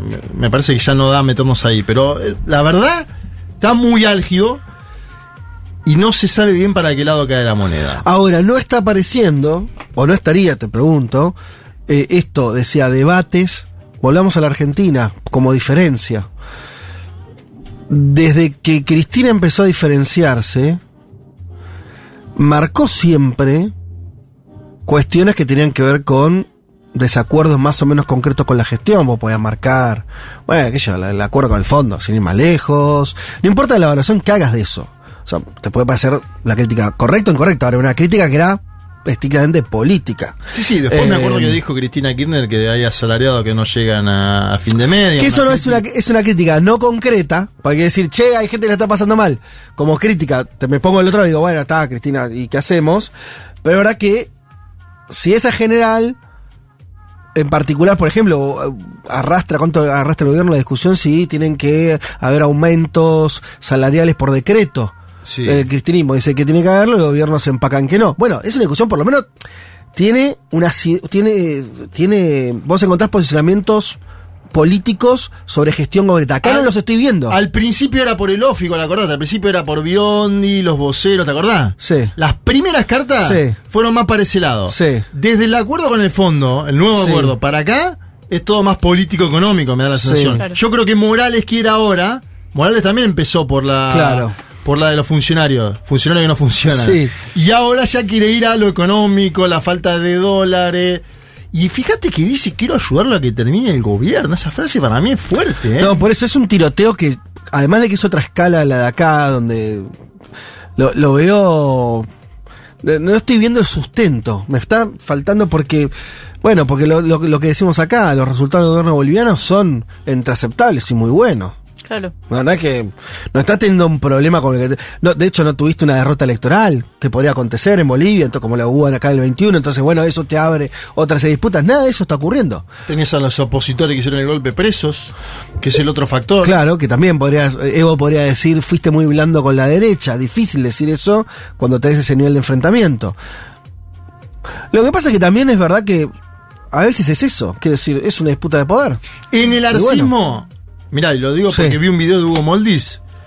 Moldi dice, ojo con que Evo no termine directamente aliado con la derecha para intentar tumbar a Luis Arce. Lo dijo en esos términos. digo, sería un montonazo. Ya estamos en un momento. sería un montonazo. Ya estamos en un momento. dice como le hicieron, como, como lo tumbaron a de Suazo, nombra Moldi, ah, para atrás en la historia. Sí, claro. Bueno. Bueno, en Bolivia es verdad que tiene una historia de, entrecruzamientos de alianzas. Has tenido en un país que ha tenido revoluciones por izquierda, por derecha y, a veces. Pero bueno, es muy. Bueno. Para mí es, una hipótesis azarosa que la tiró para seguir confrontando. Claro, claro, claro. Ahora digo, llegan a esos niveles, ¿no? Las acusaciones. Y al propio, y al propio Arce, que uno diría, por todo esto tendría que ser un poco más moderado en su discurso, citando en el cumpleaños del MAS, que fue un cumpleaños, a Fidel Castro que lo hace a propósito. Mm. Entonces ya hay.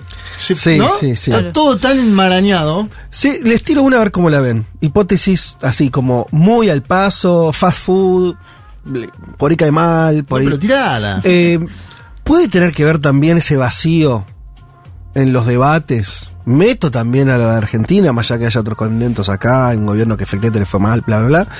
Pero puede ser que tenga que ver con que es todos los procesos en, distinta medida perdieron horizontes de novedad, perdieron horizonte de propuesta disruptiva. Parece todo lo mismo, parece toda una mera repetición, mejor hecha o mal hecha, con mejores resultados o menos de algo que ya ocurrió. ¿no? Una especie de gobiernos de vu. Y esto no lo estoy diciendo cargando la tinta, quiero decir, bueno, tal vez ocurrió esto. Tal vez lo que nos está ocurriendo ahora es que los gobiernos que volvieron no volvieron con ímpetus renovadores, porque tal vez escasean las nuevas ideas, porque la sociedad no tampoco luchó en un punto en que haya eh, empujado avances. Quiere decir, hoy Arce dice, vamos a hacer un Estado eh, que contenga a los indígenas. Y a nadie se le mueve un pelo, pues es algo, lo mismo que ya vienen haciendo hace 15 años. ¿Se entiende? O sea, las mismas ideas perdieron el filo, en parte por la novedad de que triunfaron en parte. Quiere decir, parte del programa ya está hecho, ¿se entiende? Álvaro te agrega algunos condimentos que para mí es para pensar. Por ejemplo, el tema del litio. Sí. La administración del litio boliviano hoy. Sí. Bueno, él lo pone sobre la mesa y dice, ¿por qué Bolivia hoy tiene exporta por 13 mil millones de dólares y no por 20 mil? ¿No podríamos hacer algunos avances concretos? que él le llama reforma de segunda generación? Acordate que nos lo dijo eh, cuando nos juntamos. Eso lo dice Linera. Sí, con las y los oyentes. Pero viste que Linera dice también que no hay un programa nuevo. También dice todo esto que está pasando, en parte, viste, porque él intuye, Linera tira eh, algunas cuestiones, pero dice, bueno, todavía no está claro qué vinieron a hacer estos gobiernos o qué, cuáles son esa segunda reforma. Aparte que ya se hizo la primera tanda, ¿no? La nacionalización se hizo. Te pongo otro ejemplo argentino. El día que Cristina anunció la AUH, cambió la política argentina, posicionamiento, o sea, pateó el tablero. Haces ahora, informás que hay un plan, no, sé, nadie, lo mismo. Entonces, y lo que no pasó es que haya venido, creo que no pasó en ningún lado, y te, te meto a Lula. Te meto a Lula, donde se está diciendo lo mismo en algún punto. Esta idea de Lula pues, como, bueno, el gobierno empezó más o menos, y pero mm, Lula volvió a hacer eh, mi casa... Eh, Bolsa Familia, Bolsa Familia, los programas históricos de él, ¿no? ¿Cuál es el impacto político de eso? Y poco. no, es que, no es que la gente se está saliendo a la calle diciendo, no lo puedo creer, aguante, ah, sí, sí, lo que ya hizo. Y no parece haber una novedad, no parece haber una cosa más disruptiva. Me parece que algo de eso hay. Sí, y hay, eh, o sea, es, es, interesante, por ejemplo, para comparar con el caso de Colombia. ¿no? De Petro es la primera vez que un gobierno de izquierda pone sobre la mesa estos debates que en otros países de América Latina ya conocemos y ya vivimos y ya analizamos y quizás no hay tanto ese elemento de desgaste. Claro. En ese sentido concuerdo. Pero por otro lado pienso que hay, o sea, hay más para hacer, digamos. Hay, hay segunda, tercera, cuarta generación que se pueden hacer y también se pone como sobre la mesa hasta dónde estos gobiernos eh, progresistas o más eh, de, centro izquierda, digamos, están dispuestos a, tirar para ese lado y hasta dónde no. Y que ahí hay ciertos debates capaz de, la juventud que no, no, no permean en esos gobiernos. Entonces, como bueno, a mí se me viene mucho, que igual eso es como mi impronta personal, pero se me viene mucho el ambientalismo. Es como... Eh, tenés, tenés un montón para hacer en ese sentido y tenés una generación entera exigiendo, pidiendo por esos, por esos debates y no se dan esos debates. Eh, eh, concuerdo, también concuerdo que son agendas que son... Eh, que está lejos de ser una, una cuestión programática. Si yo te pregunto, bueno, está, ¿y, cuál sería la demanda uno del ambientalismo? Que el gobierno argentino hiciera qué? Y, por ejemplo, que el gobierno argentino pudiera gestionar el litio de manera nacional. Sí. O sea, tenemos. Estoy diciendo como un. ¿Pero qué sería eso? Y trato de, ser, una nacionalización del litio sería fantástica. Bueno, pero ahí podemos... No, no, está, eh, claro, está, está trabadísimo, eso no va a suceder, no, digamos, no puede un cambio constitucional para quién, maneja los recursos. Pero además, o sea, yo me lo imagino en el sentido de que, como, como decía, como decían en el caso boliviano, de que, bueno, sacan, no, no recuerdo exacto los números, pero dijiste 13 millones y que podían sacar 20, algo así sí, 13 mil 13 mil millones y que podían sacar 20 mil. Bueno, acá, de los tres países del Triángulo del Litio, Argentina es el que menos ventajas saca de, eso. Entonces vos decís, bueno, tenemos un recurso que es eh, una clave para la transición energética y para el futuro del mundo eh, en, el, en, el, en el siglo marcado por la lucha contra el calentamiento global. Y vos tenés el recurso que todos necesitan y no podés gestionarlo de manera eh, que, te, que, te, genere beneficios económicos y, que, bueno, lo, lo, traigo como en el marco de, la cuestión ambiental por la transición energética, pero también porque la gestión de los recursos naturales tiene impacto sobre las comunidades locales, inevitablemente. Entonces después, tipo, que lo maneje una empresa transnacional versus que lo maneje el Estado argentino en relación a los conflictos que hay con las poblaciones locales, los conflictos que hay por el uso del agua, eh, bueno, hace mucha diferencia. Totalmente, yo lo que digo es que estás nombrando algo que es central, pero que, por ejemplo, la política no logró encontrar una forma de convertir eso en una acción de gobierno. Porque, ¿cuál sería? Si yo te digo, y mira, el gobierno no puede nacionalizar porque los el litio, como el petróleo, son de las provincias, no de la nación. ¿Y hay qué hacer con ese debate? Bueno, entonces reforma constitucional. Bueno, estás para dar ese debate. A lo que voy es no es que la culpa es de la agenda que vos estás diciendo, lo que digo es que todavía la política no logró traducir eso en algo que le permita avanzar, que le permita, ¿entendés? Como consolidar una agenda de gobierno de una etapa. Está muy bien lo que decide Colombia. Yo tomo eso y hasta te lo amplío a México, Juanma, ¿no? ¿Qué pensás ahí? Tomo dos minutos más porque es interesante la charla. hay una cuestión, tomo lo temporal, porque para mí lo del desgaste de los materiales, el desgaste de la, narrativa discursiva, incluso de, las, de la obra de gobierno, existe. Y es notorio que dos países donde eso no le está ocurriendo tanto, ese desgaste, sean dos experiencias que no tienen eh, gestiones atrás. Y la de México también cuenta, aunque sea distinta la de México, también es un tipo que tiene pareciera que lo que dice AMLO impacta de otra manera, ¿no? Y AMLO dice, bueno, no sé, qué sé yo, la última medida, que son todas de tendencia más o menos progresista. Eh, no, ahora acaba de comprar las energéticas. Bueno, nacionalizó la, energética. Y eso tuvo un impacto. Ahora. O sea, no pudo hacer la nacionalización que él quería, pero fue y compró todas las plantas. Puso 6 mil millones de dólares y dijo, dame 16 plantas de Iberdrola, las compró. Ahora, el efecto en México que eso pasa es que ellos vienen de, de muchos años donde los gobiernos ni en pedo tomaban esa decisión. Entonces el giro se nota. Sí, y a la vez empalma con la historia nacional, porque él dice, esto tiene que ver con lo que hizo Lázaro Cárdenas en el 38 en el petróleo, claro. Pero digo, no, en, otros países donde tenés una larga gestión atrás, 10, 10 años, 15 años en el caso de Evo, ser renovar, eh, innovador, para usar una mejor palabra, está bien, innovador, o si quieres profundizar los cambios, no sé. Es. Mm, ¿Cómo lo.? Hay veces que, por lo menos me parece que estamos en un momento donde eso no está claro, no está claro cómo lo haces. Yo creo que lo, laboral es un punto a trabajar. Eh, me acuerdo que Lula lo planteó mucho en la campaña, ¿no? El tema de, la gente que va pedaleando, que ya no tiene ningún derecho laboral, va pedaleando a llevar una, comida a algún lugar. Eso es un tema futuro. La vivienda es un tema futuro. Bueno, ningún gobierno de estos mm. nuevos hasta ahora logró algo con eso. No. Nada. Cero. Así como fueron tan innovadores y hasta hicieron las cosas muy parecidas. Vos agarrar el gobierno de Lula, de Néstor, de Evo, de Correa, de Chávez. Había muchas cosas parecidas, seguridad social, extender la seguridad social que no existía en la región, todos hicieron lo mismo, todos invirtieron en educación mucho más que los gobiernos anteriores. Había tres o cuatro cosas que eran notoriamente un cambio de época. Mm. Acá no hay cambio de época, no, no, no, no estamos, no, no, encontramos la agenda o no encontramos los gobiernos la agenda para impactar. Ahí hay algo, ¿no? No sé en qué al menos creo que mejoraría la discusión si estuviéramos discutiendo esos temas. Digo, si Evo estuviera diciendo, ¿no? Linera dice, mejoremos un poco el, tono del debate en vez de discutir eh, pegas, como le dice él. Eh, pegas, ah, piñas. No, no, pegas es funcionarios, cargos. Ah, ah, pegas es cargos. Él dice, basta de discutir pegas, discutamos programa. Y si Evo quiere discutir programa, que lo discute, diga, para mi propuesta para 2025 es esta, esta y esta. Pero por ahora eso no está. Bueno, chicos, nos hemos pasado un ratito, pero bueno, viste, a veces de, las de estas... Eh, estos informes, estos enfoques en algunas discusiones que, pueden ser interesantes. Eh, nos vamos a escuchando un poco de música y después seguimos con eh, nuestro programa.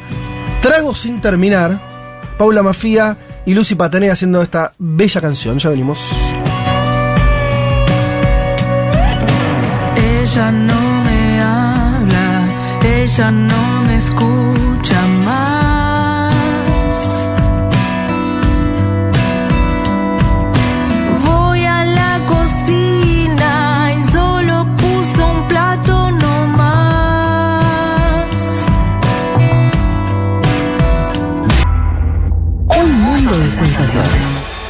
Un programa donde la culpa de los males de la humanidad siempre la tienen los otros. Futurock FM.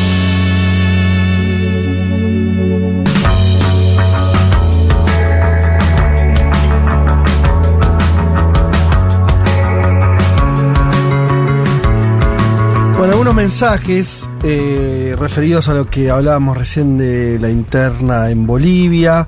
Eh, Evo tiró la soga y quedó solo. La duda que tengo es si él sigue teniendo ascendencia sobre el pueblo como para romper e ir solo. Choquebón, que parece un militante de la coordinadora radical de los 80, termina diciendo el amigo Joao Mar. Em, ¿Qué decís eh, respecto a esto de la ascendencia de Evo en, como, como Y lo dice el propio Linera, dice que la gente se acuerda de sus mejores años de vida cuando lo ve a Evo Morales. Eso... Ese es su activo. Claro, por más que Evo a veces esté ahí bollando, dando vuelta, eso es un activo que no lo va a perder. Y además hay veces, eh, es verdad que a veces, por ahí también lo vemos con Cristina, ¿no? Que em, a pesar de que un liderazgo, por una, una cuestión coyuntural, quede preso solamente por ahí de una cuestión muy interna o, o, discutiendo cosas que no son las que está pensando la gente eh, mayoritariamente, eso no quiere decir que se rompa ese vínculo. O sea, pueden coexistir las dos cosas. Yo cuando veo a Cristina hoy no estoy pensando en las marchas estas a Comodoro Pica y eh, por las noches, a vigilias a Campe, no por desmerecerlo. Pienso en que el salario que tenía en el 2014-2015. Claro. Bueno, eh, de todas maneras hay que ver también si se produce una ruptura fuerte en Bolivia. ¿Qué pasa ahí? Bueno, no, desconozco. Sí, desconocemos. es, como, es un mundo. Y habría, habrá que ver primero si van a primarias. En principio pensaría que la derecha que es una derecha xenófoba, racista, una derecha complicada. Sí, pero la verdad que no tener unas, chances importantes si se rompe el bloque. Eso seguro, lo que dice Álvaro. Ahora, ¿quién va a ser el candidato? Si está Áñez presa, Camacho preso. Bueno, esa es la otra cuestión, ¿no? Pero falta mucho para la selección. Son dos años. 2025. Una locura. Adelantaron mucho la interna. Ah, bueno, me encanta el concepto de la política del chiquitaje. Acá en Uruguay, mira, Uruguay, pasa lo mismo. Eh, se está intentando pasar una reforma jubilatoria similar a la de Francia y hace meses que estamos viviendo el escándalo de corrupción más grande de los últimos 30 años con el caso Artesiano. Artesiano, Artesiano, Artesiano perdón. Ex custodio de la calle Pou en medio de todo eso. Nadie sale a protestar y el Frente Amplio se presenta, presenta proyectos de ley del estilo de prohibir el matrimonio adolescente. Saludos de Micaela, fiel oyente montevideana. Bueno, Entiendo ya lo vamos a meter en Uruguay, ¿eh? todavía porque nos falta. Pero es interesante lo que él plantea, no es exactamente lo mismo, pero esta idea, me parece, lo de Micaela, dice, che, eh, hay un gobierno que está haciendo cosas terribles y yo veo al Frente Amplio, no es que no estando a la altura tal vez, creo que eso es lo que desliza como crítica, a la altura de, de las circunstancias. Nada, solamente trato de traducir igual lo que está diciendo ¿eh? ¿eh? bueno, hay mucha, muchos saludos más, pero nos vamos a hacer la nota que prometimos. Eh, ya entiendo que está en comunicación, ¿no? Eh, el amigo Iván Juliaquier, él es politólogo, investigador del CONICET y docente de la UNSAM en ciencia política, está en París desde marzo eh, como profesor invitado en el Instituto Francés de Prensa. Entiendo además que es oyente, además de este programa. Eh, le vamos a preguntar, Iván, ¿qué tal? Te saluda Federico Vázquez. Buenas, Fede, ¿cómo andás? Buenas, Juanma. sí, sí, soy oyente fiel de, ah, del programa. Bien, bueno, bueno. ¿Fieles todos los domingos? Eh, fiel más del podcast, ah, lamentablemente, pero bueno, no, quiero. Tenemos, tenemos no, quiero, no quiero complicar el horario, pero, pero no, se entiende. podcast. No, no, tenemos una gran masa de oyentes que, que no nos siguen en vivo y por distintas razones eh, y nos escuchan en la semana. Probablemente porque descansen, ¿no? Iván, eh, decía entonces, eh, estás en París desde marzo, nosotros nos interesaba mucho conversar con alguien que tuviera la vivencia directa de lo que está pasando allí, sobre todo, bueno, vinculado con esta nueva ola de protestas en contra de, del proyecto, la, la, idea de Macron de en principio reducir eh, la, edad jubilatoria. Em, ¿Qué nos puedes decir de lo que está ocurriendo ahora? ¿En qué situación estamos ahora de, de esas protestas? Bueno, en principio sí, que fue, fue quizás no tan sorprendente, pero sí de una escala enorme, eh, por lo menos comparable a, a, lo que pasó con los chalecos amarillos, si no más, mm. digamos.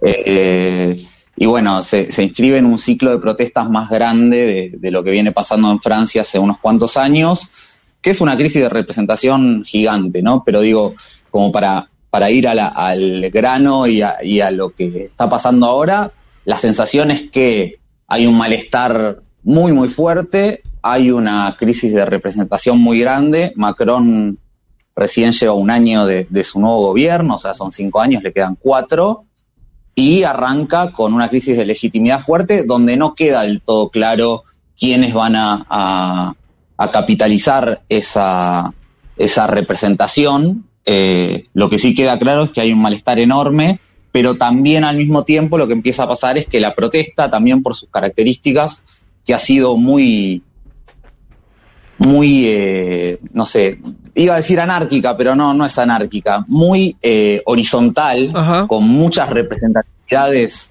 eh, encimadas y diferenciadas, si bien tiene actores mucho más institucionalizados que los chalecos amarillos. Tiene a la política institucional, tiene a la izquierda y tiene también muy fuertemente a la extrema derecha de Marine Le Pen. Bueno, eso te voy a preguntar, Iván. Están, eh, ¿Es así entonces nomás que las, no sé si en las protestas o intentando representarlas, me darás detalles de eso, eh, está Melenchon y está Marine Le Pen, ¿están los dos? Sí, sí, están los dos, eh, con las dificultades que tiene hoy Melanchon mucho más para para ser el líder de la izquierda el único, aunque termina siendo, digo, y sigue siendo hoy la figura central de la izquierda, eh, pero bueno, con un liderazgo más disputado, y Marine Le Pen que tiene menos disputa realmente dentro de la extrema derecha, tiene un capital político que ya lleva, eh, digo, si, si, vemos desde la herencia de su padre y las elecciones y el balotaje histórico del 2002, cuando Chirac y Jean-Marie Le Pen, el papá de Marine Le Pen, pasan a segunda vuelta, eh, que al final gana Chirac 80-20 en segunda vuelta, ese momento cuando se suponía una excepción, desde ese momento, y sobre todo desde que empezó a jugar Marine Le Pen, bueno, la hemos visto en segunda vuelta ya dos veces contra Macron y las, y las dos veces ya más cerquita, ¿no? Ya con menos, con menos voto, voto, ¿cómo decirlo? Voto que tenga voto rechazo hacia ella, que permita, por ejemplo, votar opciones que no necesariamente son populares como Macron. Y entonces ahí sí vemos, para mí muy, mucho más claramente, una Marine Le Pen que fue la primera que dijo, mi primera acción de gobierno si llego, al, si llego a, ser presidenta va a ser eh, derogar esta ley. O sea, digamos, ya la primera que, prometió eso fue ella. ¿Cómo se explica... Eh, mm desde una post o sea, seguimos hablando de extrema derecha, esa sigue siendo la clasificación, no digo que esté mal, solamente la, la, la someto a análisis, ¿no? ¿Y qué pasa con esa categorización a la vez que vos me estás diciendo claramente que la mina dice, che, no, no, no vamos a subir la edad jubilatoria, que es una demanda neoliberal clásica eh, de cualquier gobierno de centro derecha? Claramente, sí, ahí yo creo que siempre hay un clivaje que, que tenemos unas malas traducciones en general entre, entre América Latina y Europa, que es que en general eh, los nacionalismos barra los populismos en Europa han sido de derecha también por la historia de lo que ha representado el nacionalismo en estos países. Claro.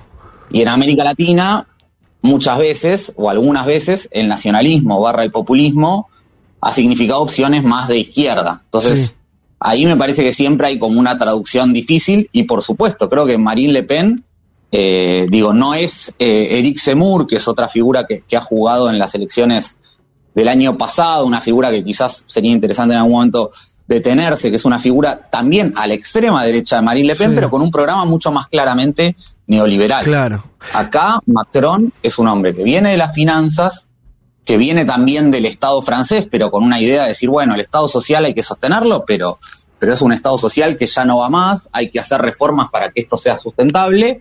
Y no sé si recuerdan, pero cuando él llega al gobierno, él dice, yo no, él decía, yo no es que no soy ni de izquierda ni de derecha. Él decía, yo soy de izquierda y de derecha al mismo tiempo. Bueno, digo, en ese lugar en el que se intentó colocar y también con una visión muy, eh, muy en, tono con la Unión Europea, bueno, ahí claramente Marine Le Pen, entre cierto nacionalismo, pero también industrialista y menos, eh, también con una discusión de cierta financiarización de, la economía, tiene una agenda que quizás, eh, viéndola desde América Latina, si solo vemos el componente xenófobo, nos perdemos algunos componentes por los cuales también eh, empieza a resultar una opción potable para más actores o para más gente. Y bueno, nada, ahora digo, han circulado opción, eh, encuestas con todas las dificultades que tienen las encuestas y con escenarios absolutamente hipotéticos, pero muestran que hoy en el clima social actual o político de Francia,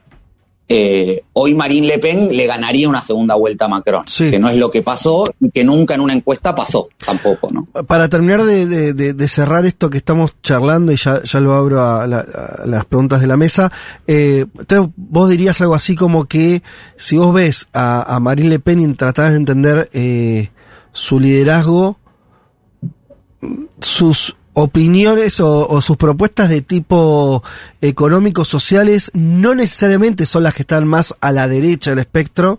Vos hablaste de otros, otros liderados que son más claramente neoliberales. Incluso hasta puede estar a la izquierda de Macron en ese aspecto, mientras que sí está volcada a la derecha en aspectos culturales, eh, ideológicos. Se, se, se da esa, esa suerte como de, no sé, de cruce de caminos.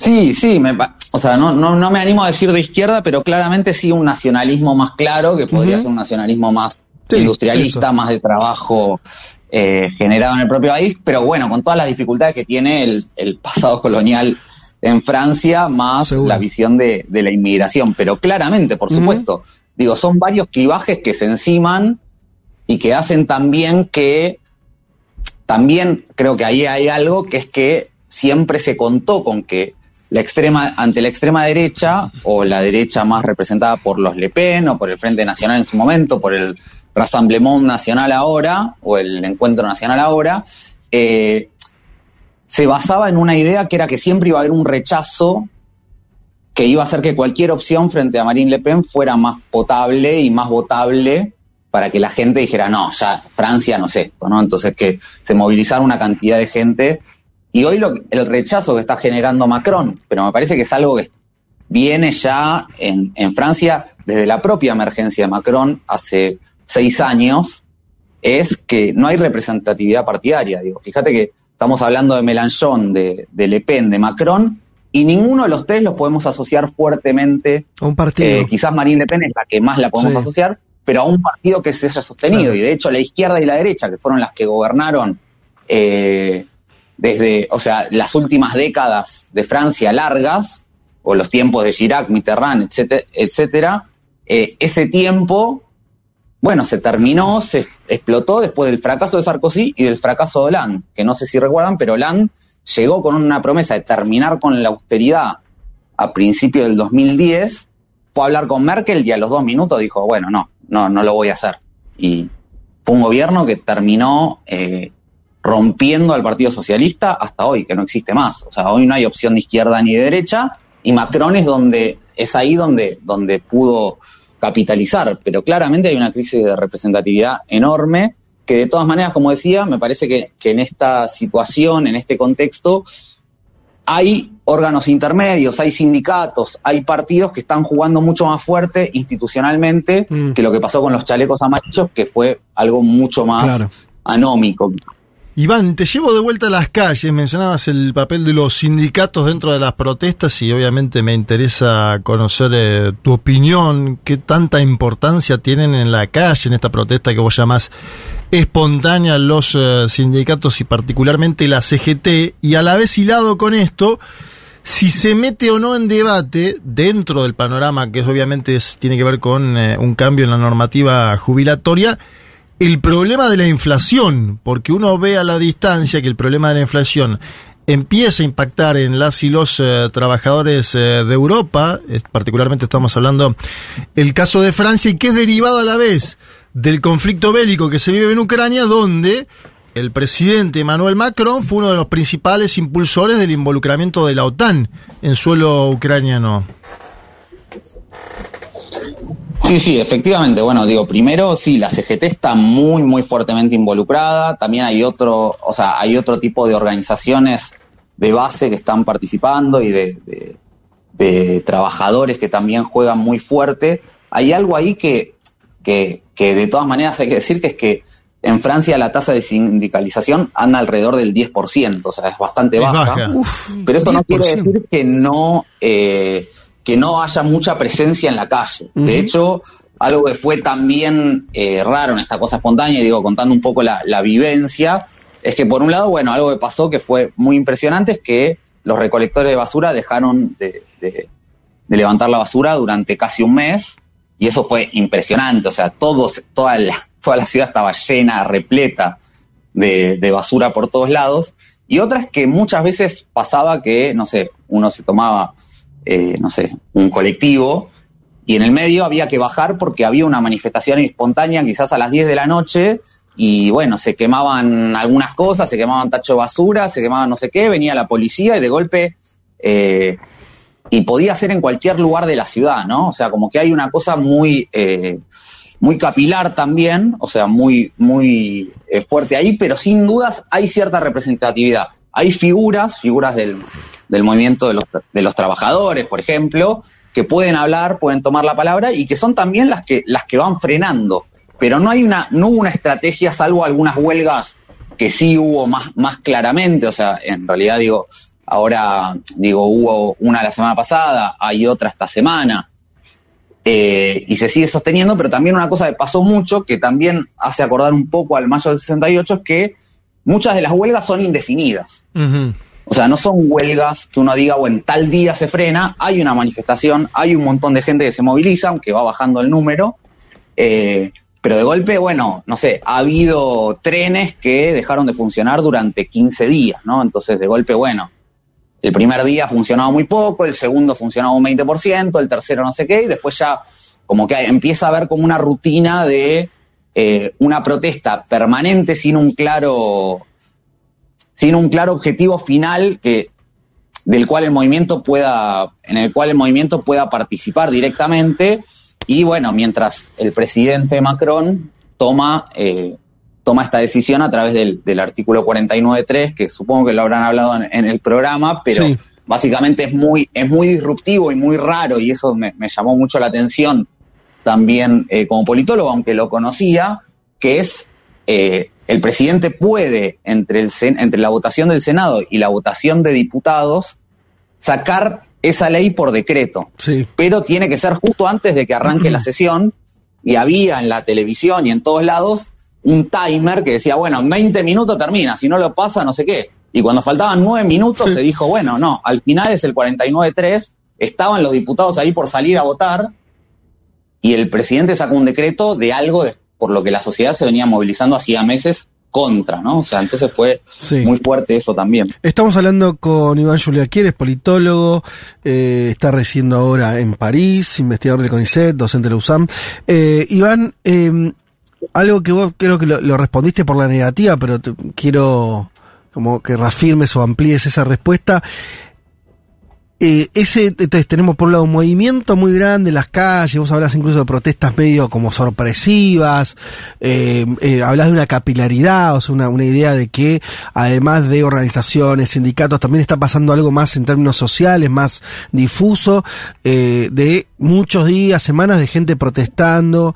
Eh, al mismo tiempo, ¿el tema sigue, convocante sigue siendo la cuestión jubilatoria o eso se amplió ese programa. Claro, por eso le decía de la inflación. Claro, se amplió a otras demandas concretas que vos ya estés diciendo, no, ya no estamos hablando de dos años más, dos años menos de edad jubilatoria. Sí, sí.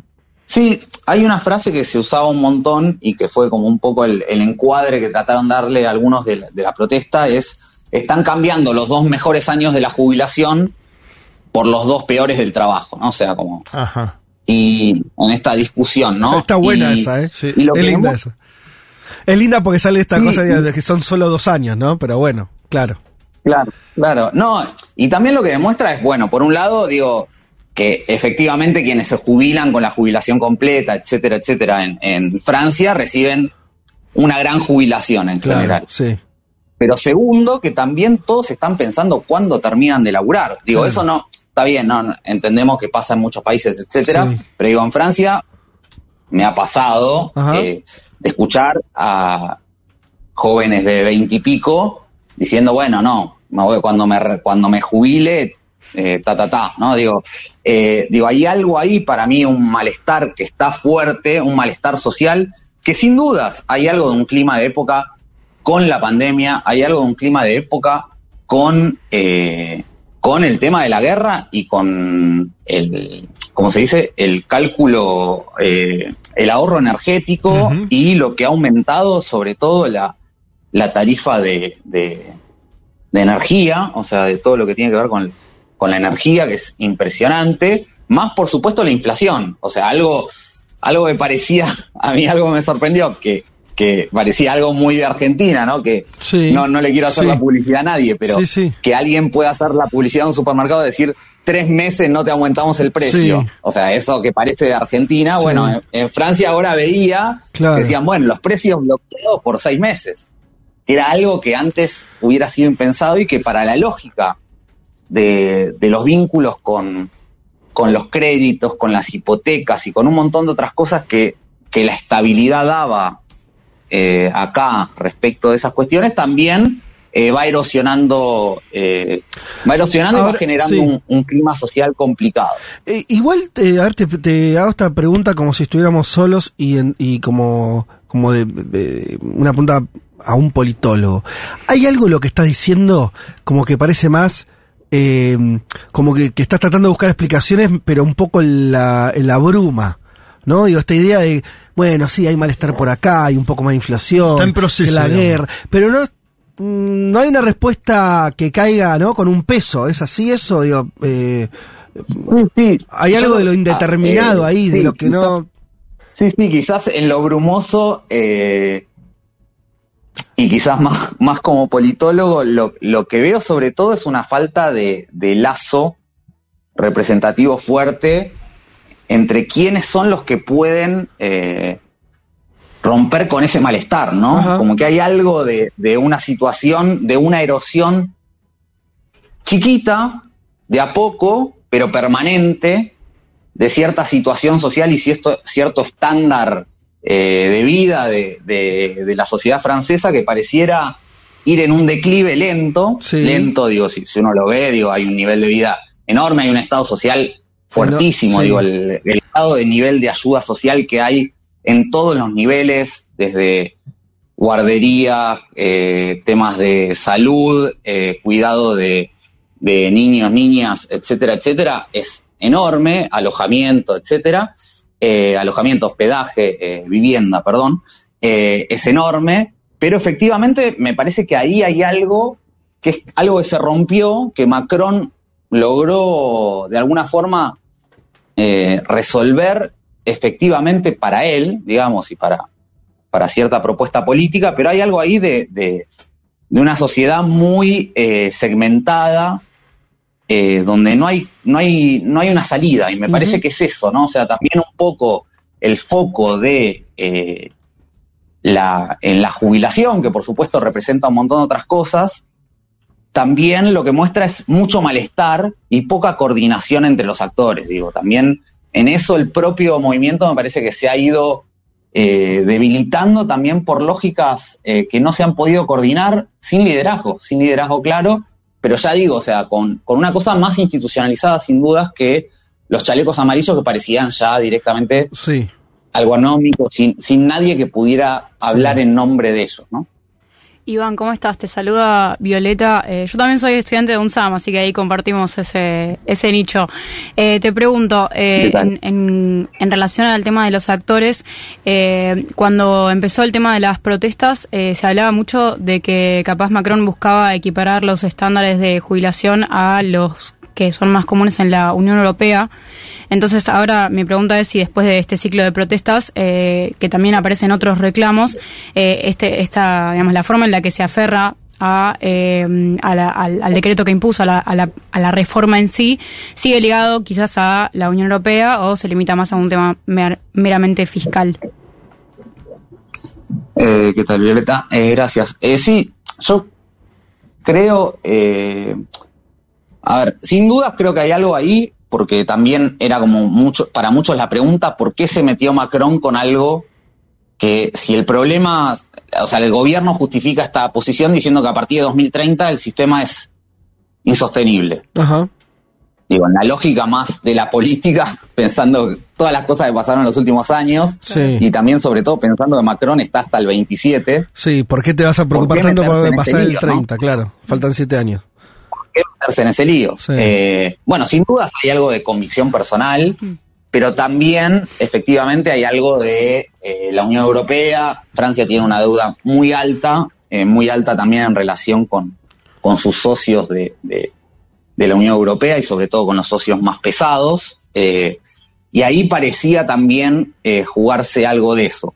Pero sin dudas también hubo una prueba de, de, autoridad del propio Macron que lo vivió así y que en ningún momento se, se bajó de, de eso eh, de sostener hasta las últimas consecuencias su decisión. Eh, sin importar si no le iban a votar los diputados, sin importar es loco la calle, porque le, mancha, el, le mancha el legado, Iván, en un punto también, ¿no? Eso. De, a decir, es último mandato del segundo. En general, en el segundo mandato, las y los presidentes, pienso, no sé, en Barack Obama, que quería dejar un legado, ¿no? Progresista y demás. Parece que eh, Macron acá no apunta a tener un legado progresista, ¿no? No, no, claramente, y él siempre apuesta, o esa es, su retórica. Hay una de las retóricas de, Macron que también, con la cual él explicaba esto, que era decir, yo, yo prometí que no iba a subir los impuestos, bueno, como no voy a aumentar los impuestos, y eso también es uno de los reclamos de, mm. de la calle, ¿no? O sea, digo, en realidad, no aumentar los impuestos también depende a quién uno se los aumente, claro. pero también si le hubiera aumentado los impuestos a ciertos grupos empresarios, eh, bueno, eso hubiera permitido que quizás no socializar eh, ese ajuste, ¿no? Eh, pero efectivamente hay algo ahí muy, muy particular de Macron que aparte uno podría pensar, porque ahí está el dilema de cuál es tu legado y también por qué lo haces en el primer año, que podría ser, bueno, tenés cierta legitimidad que quizás no vas a tener en el cuarto, pero al mismo tiempo esto sin dudas va a quedar como una marca fundamental de su gobierno. Hablamos con Iván Juliaquier, politólogo. Tengo una de color para hacerla, a ver si la, última, te juro que es un minuto. Iván, fuiste a ver al Paris Saint Germain, jugando Lionel Messi. ¿Cuál es el clima que se vive? Obviamente estamos hablando del país que salió segundo en la final del mundo, ¿no? Que ganó la Argentina. ¿Qué, viviste en la cancha? Eh, bueno, lo que viví fue algo que, lo esperaba, pero no, no era lo que deseaba, que es que sí, lo chiflaron a, Messi. Eh, no fue un buen partido, pero además, bueno, fue muy impresionante estar justo al lado de, los que se llaman ultras acá, eh, que sería, bueno, más, más la popular, digamos, y ver cómo funciona eso, que es básicamente, nada, un grupo de gente que se organiza, etcétera, etcétera, pero hay alguien con un megáfono eh, diciendo en algún momento, bueno, ahora chiflamos, ahora hagan ruido, ahora hacemos esto, ahora cantamos tal cosa. Eh, Organizado. Y bueno, no, la verdad que me, estás poniendo en un, en un, momento incómodo, porque claramente la verdad que fue horrible. Creo que es la, la o sea, es el mejor del mundo en la, con la peor hinchada del planeta, pero bueno. eh, así, así, ya, ya me sacaste el lado tribunero, perdón.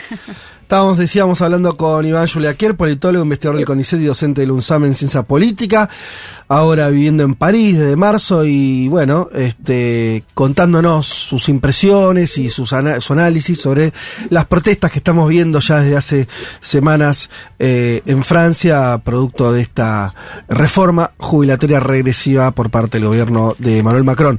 Eh, Iván, te agradecemos muchísimo el contacto y ojalá lo repitamos dentro de poco. Muchísimas gracias a ustedes. Un abrazo grande. Un mundo de sensaciones. El programa que Lula ya escuchaba cuando era un expresidente. Siguió escuchando cuando estuvo preso y escucha ahora que volvió a ser presidente de Brasil. Federico Vázquez, Juan Elman, Juan Manuel Carr, con Violeta Weber y Malena Rey. Futurock FM. Nos metemos eh, en, en el tema que justamente tiene que ver con este libro. China. Eso mismo. Vamos a hablar un poquito de China. Eh, las reuniones de los europeos con Xi Jinping. ¿Por ahí vas a entrar? Voy a entrar por ahí. Eh, Tuvimos Pedro Sánchez la semana pasada, Ajá. la semana pasada, la anterior.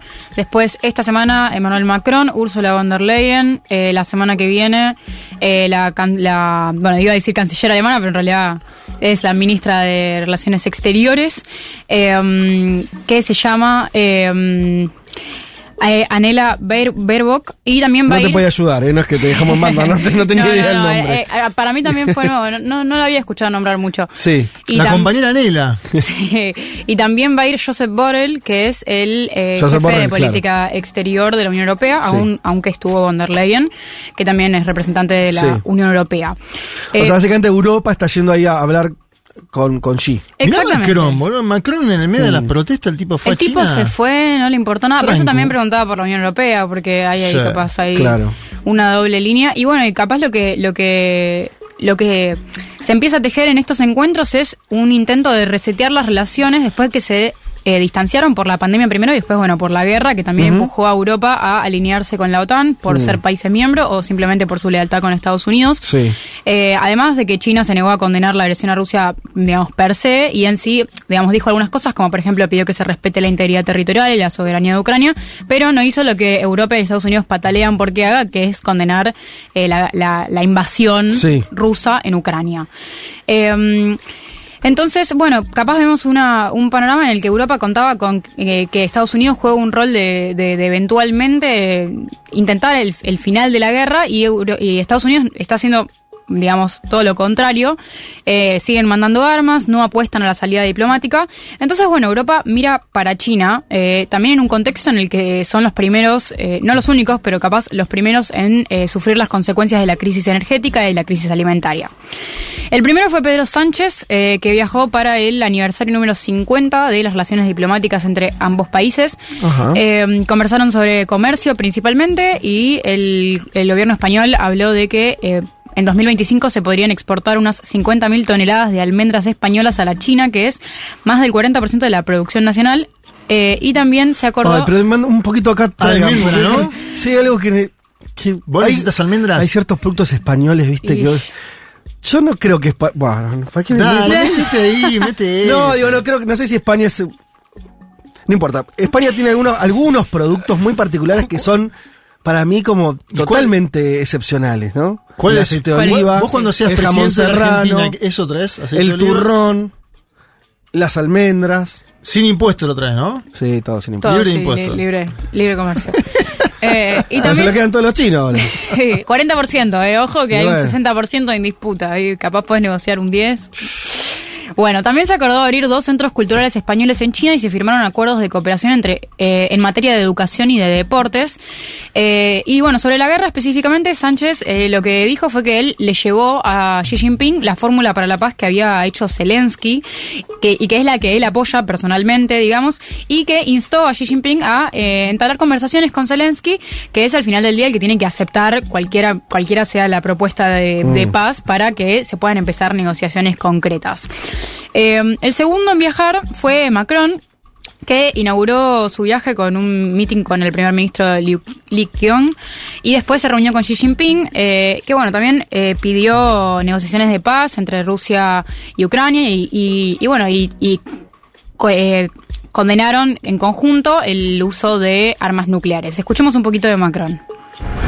Parler de ce partenariat stratégique bénéfique entre nos deux pays, c'est évidemment parler de la paix et de la stabilité dans le monde. Nous y sommes attachés.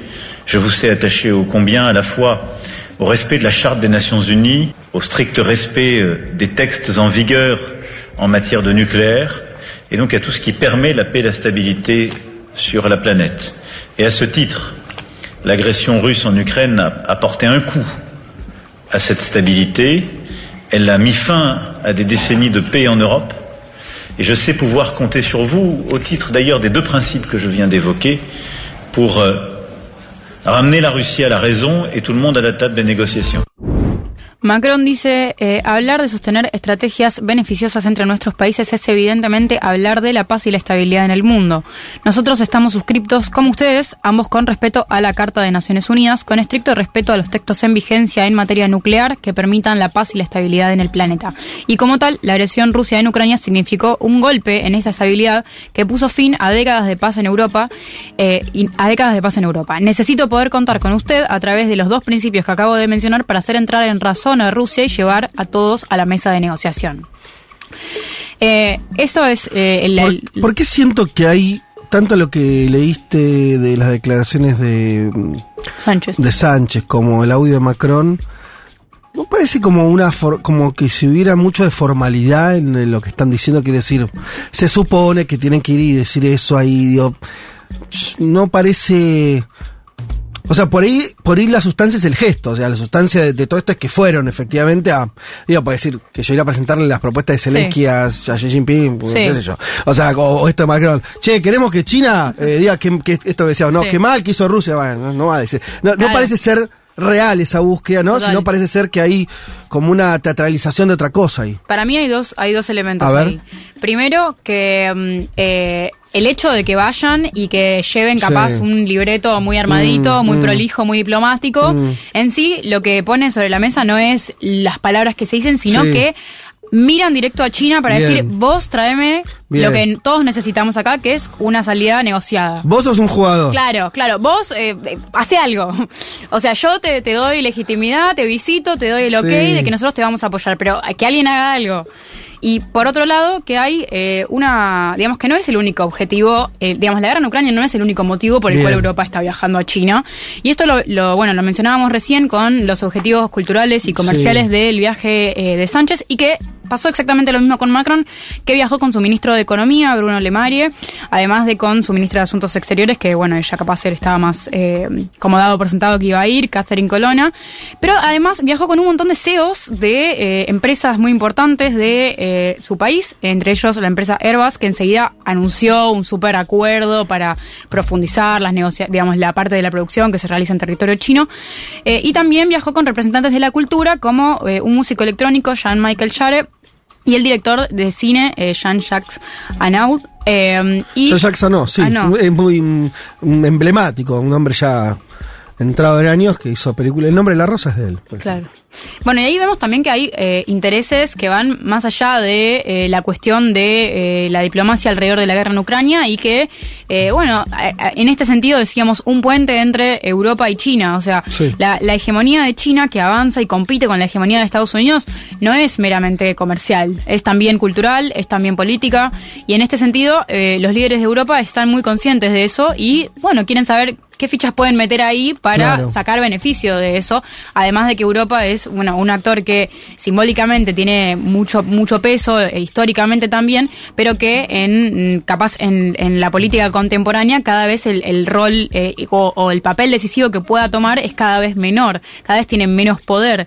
Eh, Europa, Europa, sí. Y sí, eh, entre los dos grandes, ¿no? No, y, claro, total. Y, ellos son, son, conscientes de esto. Entonces, como para, para, para no perder ningún frente, digamos. Y al, al, haber perdido, esto es lo que decíamos al inicio del programa, ¿no? Cuando, cuando Europa pierde la interlocución con Rusia a partir de la, de la guerra, eh, pues esto para sacar, pues, ahora eh, cualquier líder europeo habla de Putin es como habla de Hitler. Hace tres años está normalizado Putin. Vos hablabas de Merkel y Putin. Las relaciones con Alemania eran mejores a mí. Bueno, entonces a lo que voy es, saquemos a Ojarasca. Lo que pasó es que la guerra les anuló un interlocutor. Total. Entonces, lo que vos traes me parece que es interesante decir, bueno, por ahí también Europa está buscando tener una interlocución más intensa con China porque si no se queda hablando solamente con el que es presidente de Estados Unidos, que además le, cada cuatro años le cambia. Sí. o sea, eh, cuatro años atrás lo puteaba. Tenían uno que, ¿no? Uno que los lo boludeaba. no, ahora usted, otro usted los giles. Ahora tenés un, un súper amigo, alguien que va, le pone guita, eh, bueno, pero lo lleva a una guerra. Mm. Claro, vos decís, bueno, por ahí con G tiene la tranquilidad de poder para hablar con el mismo durante un rato. Claro. Sí, sí, seguro. Pero bueno, es con alguien del mismo partido, por lo menos. Claro. Xi también habló y habló muy bien del encuentro con Macron. Hubo muchísimas fotos, fue, era como todo, se veía muy amistoso y, con pinchero.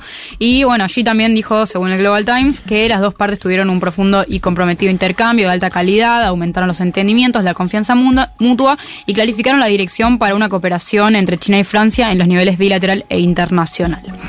Eh, también firmaron una declaración conjunta, así muy, muy, muy eh, diplomática, sí. muy polite, tal cual. Eh, entonces, bueno, por un lado tenemos estos dos líderes que representan, bueno, países puntuales, pero por otro lado también viajó Ursula von der Leyen. Escuchemos un poquito a Ursula.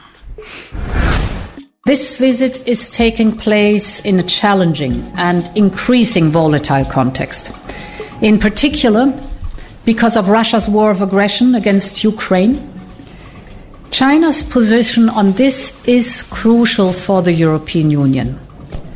As a member of the UN Security Council, there is a big responsibility, and we expect that China will play its role and promote a just peace, one that respects Ukraine's sovereignty and territorial integrity, one of the cornerstones of the UN Charter. Esta visita está sucediendo en un contexto desafiante y crecientemente volátil, en, particular por la agresión rusa contra Ucrania. La posición de China es crucial para la Unión Europea. Como miembro del Consejo de Seguridad de la ONU, existe una responsabilidad muy grande y esperamos que China juegue su rol y promueva una paz justa, una que respete la soberanía ucraniana y su integridad territorial, una piedra angular de la Carta de las Naciones Unidas. Esto que hablábamos recién, que es eh, Europa identifica que el rol de China es muy importante. Y que esto también yo lo asocio a que Estados Unidos no está haciendo nada por la paz. Entonces, como el otro hegemón no está haciendo nada por la paz y ellos eh, no dan más con la crisis energética, necesitan que de alguna manera, en algún nivel, un poco se destrabe la situación. Eh, y bueno, y capaz, igual eh, Ursula von der Leyen es más sobria con su intervención. También ella no tiene los intereses comerciales de un país en específico que defender.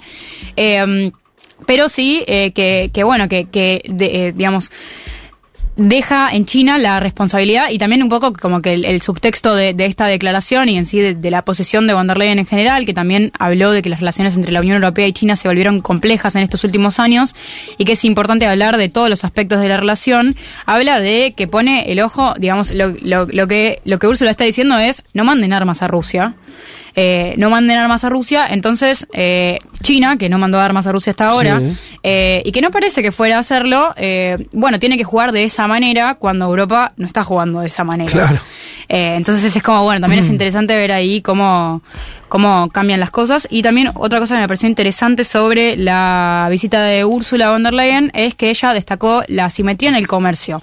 Y dijo que el año pasado China mandó a la Unión Europea 6,4 millones de contenedores, mientras que Europa solo envió 1,6 millones de contenedores.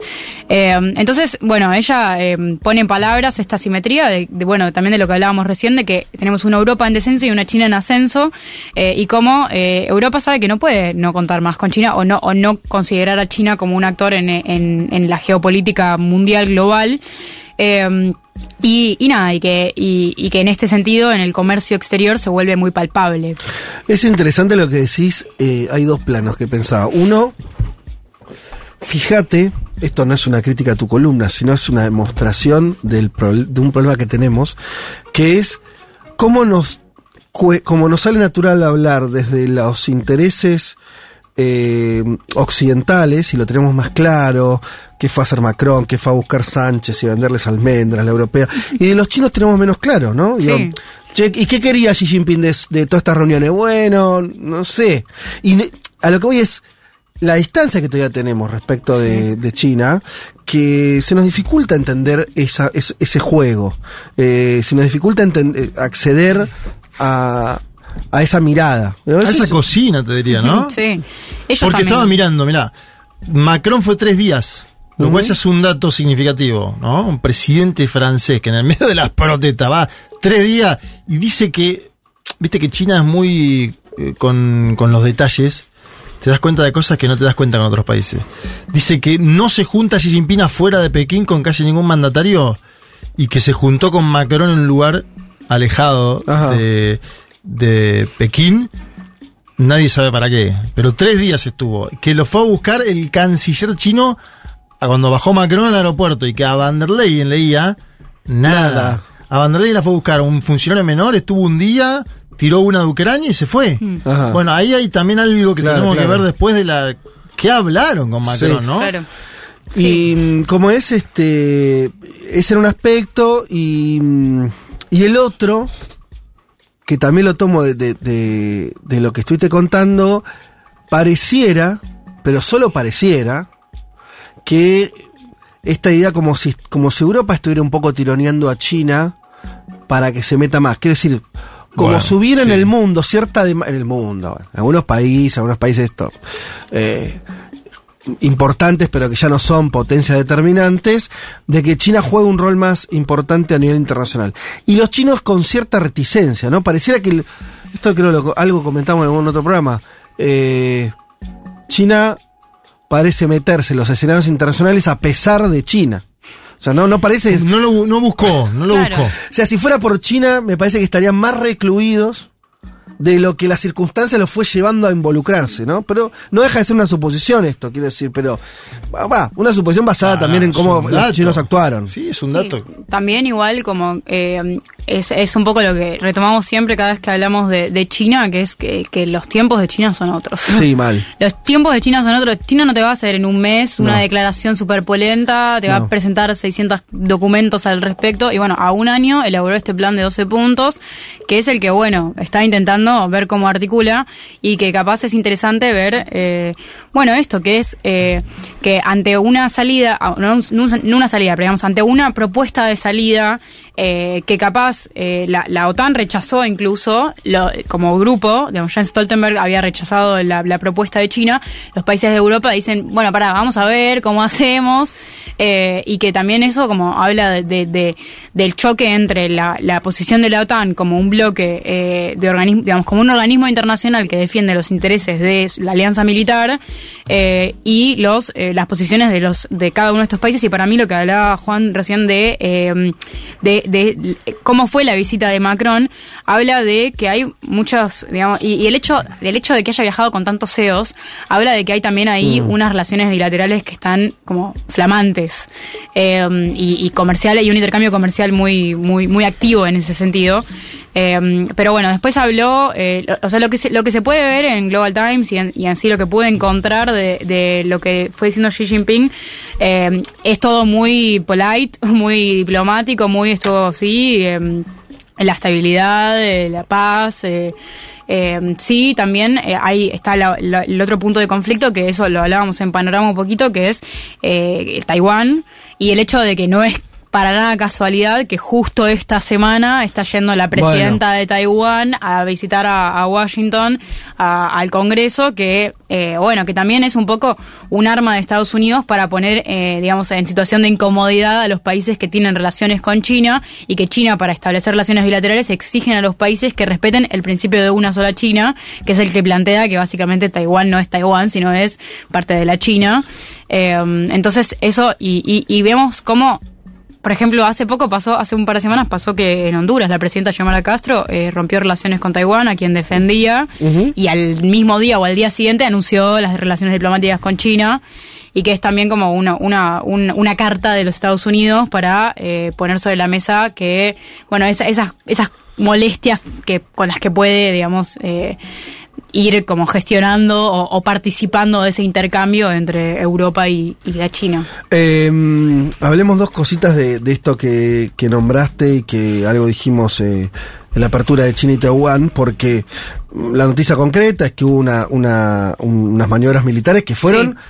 bastante fuertes, porque básicamente, recordemos, Taiwán es una isla pequeña enfrente de China, eh, está muy cerca, está a 130 kilómetros, es muy cerquita, pegado a China. De hecho, ese estrecho eh, que separa entre el continente eh, y la isla de Taiwán, que es el estrecho de Taiwán o el estrecho de Formosa también se llama, es por donde pasa, escuche la cifra, el 80% de los, los supercargadores eh, los barcos más grandes del mundo. El 80% pasa por ese estrecho. Imagínate ya el nivel de, de, relevancia que tiene ese, ese lugar. Bueno, ahí los chinos lo que hicieron fueron prácticamente cercaron a la isla con este, buques propios y aviones, unos ejercicios militares intensos, eh, dando muestras algunos dicen no tanto de la posibilidad de una invasión, que es una cosa Mm. totalmente extemporánea, muy, muy, muy extrema, eh, pero sí, por ejemplo, de posibilidad de bloqueo. Vos podés blo- China puede bloquear muy fácilmente a Taiwán y de Taiwán no sale un, un semiconductor más. Mm. ¿Saben cuántos porcentajes de semiconductores hace Taiwán? O sea, No las piezas claves de cualquier aparato tecnológico del mundo, el 80%. El 80% se hace en Taiwán. Vos bloqueas Taiwán, se acabó la economía mundial. O sea, es fácil, pum, listo, muerte. Entonces, eh, es muy clave eso, están todos muy nerviosos con ese asunto, porque además, y esto se lo podemos explicar, porque tiene una complejidad, pero es una complejidad casi poética. Miren ustedes, Taiwán, esa isla, que a veces la confunde con Hong Kong, es una isla donde, en 1949, cuando triunfa Mao, los opositores a Mao, que estaban siendo corridos por el ejército revolucionario y, la revolución maísta iba, iba ganando, lo, lo último que queda de ese eh, gobierno nacionalista chino De termina... Chiang Kai-shek. Claro, Chiang Kai-shek se emigran, ¿no? Se toman un barquito, hacen esos 130 kilómetros apenas que separan el continente de la isla de Taiwán, que pertenecía a China, Taiwán, esa isla, era parte de China, van hacia ahí, se refugian ahí y fundan un gobierno chino ahí, Sí. ¿sí? En contra del de, eh, el régimen maoísta, pensando que esa guerra civil interna iba a seguir durando. Finalmente el maoísmo se consolida muy fuerte y nada, se acaba la discusión de quién gobierna China. Eh, Mao no decide invadir Taiwán, sino que deja ahí a esos opositores ahí refugiados en esa isla y pasan los años, nunca se declara ninguna paz, o sea, China considera que Taiwán es un territorio ocupado por esto, eh, estos chinos exiliados, eh, pero al mismo tiempo nada, nada más ocurre, queda ahí. Y Taiwán se empieza a desarrollar, transforma en una potencia económica, tecnológica, de hecho, una, un lugar, una, tiene una importancia bursátil, digo, Mm. toda una serie de cuestiones. Eh, y durante muchos años, Occidente reconoce a Taiwán como Claro. la China verdadera y no a la China de Mao, Claro. sigamos llamándola. Hasta que en los años 70, y después se reunió Mao, Nixon y demás, pero básicamente la obviedad de que China era donde vivían los mil millones de chinos y no la islita de Taiwán, lo que representaba el país, termina desplazando a Taiwán de todos los ámbitos internacionales. Taiwán no está en la, en la ONU, ¿sí? Y lo reconocen cada vez menos países. Sí. De hecho, ahora hay como, creo que 12 países, y estamos diciendo países entre comillas, la verdad la mayoría son islitas, eh, países eh, caribeños muy pequeños, le queda muy poco. Y son los únicos países que todavía no comercian con China, que es el segundo hegemón del mundo. Claro. Eh, y, y países que no tienen ninguna relevancia ya económica, Claro, que claro. da igual. Ahora, ahora, y este es el dato, para, para terminar de entender el problema acá, que es, los chinos dicen que Taiwán es de ellos, Sí. y que en algún momento Taiwán tiene que pasar a ser parte de China. Llegan a admitir que podría tener el mismo régimen que Hong Kong, esto es, son parte de China y tienen su propio régimen político, Claro. pueden ser capitalistas, y los Sí. dejan un rato que sigan siendo capitalistas. Esa podría ser una salida que los chinos aceptan. El tema es que los taiwaneses, hasta ahora, tampoco abandonaron la idea de que ellos son China Claro. Y que están esperando que el régimen comunista caiga aquello, sí. y sean parte también, que tampoco piden la independencia, ¿se entiende? O sea, no se ven como un Claro. país aparte. No, de hecho son la República China, según Sí, ellos. sí, Son Exacto. la Taiwán es una No. forma nuestra de decirlo. Ellos en realidad se llaman República China. Exacto. Cuando, cuando habla la presidenta tiene en el, en, eh, en el estrado... El mapa de China. El mapa de China. sí. Bueno, ahora, ¿se entiende? Entonces, ahí es, es como una guerra que no estalla y todos hacen, todos se bancan Todos la situación actual. Claro, mantengamos esta cosa. Ahora, eso en algún momento va a pasar algo. No, porque además cada vez que, que, que Estados Unidos hace pruebas militares en Taiwán o que algún funcionario de Taiwán viaja para Estados Unidos o viceversa, pasa esto de que China empieza a mandar buques, aviones, Sí, claro. eh, un montón de, eh, digamos, dispositivos militares a amedrentar, porque en sí nunca termina pasando nada, nunca es que invaden Taiwán. No, es, es pero como- es siempre como- pasa eso. Claro, es como mantener una situación de facto, Claro. pero que en términos de derecho, nadie reconoce que eso tenga su soberanía propia. Sí, y, de hecho Estados Unidos no reconoce a Taiwán. No. ¿Entendés? En Y- términos formales. Reconoce a China. Y nadie puede reconocer a la vez a China y a Taiwán, pues sería Claro. estar reconociendo lo mismo, ¿no? Porque unos y otros se piensan como parte del mismo país. Entonces, ahí hay, hay toda una, una cuestión compleja que es muy interesante, que es muy, muy pocos ejemplos de otros lugares donde ocurre exactamente esto que estoy diciendo, eh, y que su resolución, eh, de hecho, lo, lo único que hace que su resolución no sea eh, trágica es esto que vos decías, los tiempos chinos. Claro. Los chinos piensan a décadas, solo. Sí, o, lo, piensan en un proceso. Por ejemplo, ustedes no sé si, saben esto, porque yo tampoco lo sé hasta hace mucho. Los chinos tienen planificado en qué momento Hong Kong, que fue, era una colonia británica, por lo tanto se desarrolló como una colonia capitalista, bla, bla, bla, fue de vuelta a China formalmente en el 97. 98, o bueno, 98, bueno, por ahí, fines de los 90. O sea que hace 20 años que tiene soberanía China sobre Hong Kong. Ah, durante estos 20 años Hong Kong siguió con las mismas reglas económicas y políticas, el, un sistema capitalista, una, hay, eh, hay, elecciones, partidos, bla, bla, bla, pero los chinos dicen que eso es un tiempo. Claro. Y que en el y que para mitad de este siglo, y así está puesto, Hong Kong va a tener que ser parte del sistema político chino. El tema es que como es todo de largo plazo, hay como algodones ahí, ¿no? No es que... Eh, eh, si fuera Occidente, no estaríamos pensando en que, no sé, qué sé yo, eh, esto tendría que resolverse bajo el mandato de Trump. Y entonces todo es más friccionado, todo más acá, pero al mismo tiempo los chinos tienen bastante claro los planes. Y así como quieren que Hong Kong sea parte de, de, su mismo sistema político o sociopolítico, lo mismo plantean para, para Taiwán. que aparte es parte del país, ¿no? Claro. No, pero digo, lo vuelvo a poner en discusión porque a veces hay una mirada occidental sobre Taiwán y China el opresor. Claro. Es una isla que es China, señores. los taiwaneses también dicen que es China. Claro. sí, claro. no, porque ¿quién gobierna, cualquier independencia. ¿Quién gobierna China para el mundo? Porque, ojo, que puede haber otro problema según quien gane las elecciones en Taiwán. Sí. Que es que cambie eso. Porque hay una discusión, los taiwaneses le están diciendo, che, no tendremos que eh, eh, hacer una declaración de independencia. Claro. Es decir, somos un país. China B, ¿entendés? China. Eh, otra China, Taiwán, no sé, ¿entendés? Eh, otro país, otra nación. China. Pero hasta ahora no tomaron esa decisión. Ahora, si tomaran esa decisión, no sé qué, harían los chinos. Ahí sí se pudre. Porque es como si. Ah, claro. Es como si, eh, no sé, una, una provincia argentina, ¿no? Declarara su. Bueno, pongámoslo así. por más que no sea el caso exactamente, es como si los habitantes de Malvinas dicen somos independientes. No, no somos más colonia británica. Tampoco somos Argentina, somos el país Malvinas. Ahí la Argentina, desde cierta incomodidad, tendría que tomar una decisión de si acepta esa soberanía de un grupo de personas que se, auto, se quieren autodeterminar o no.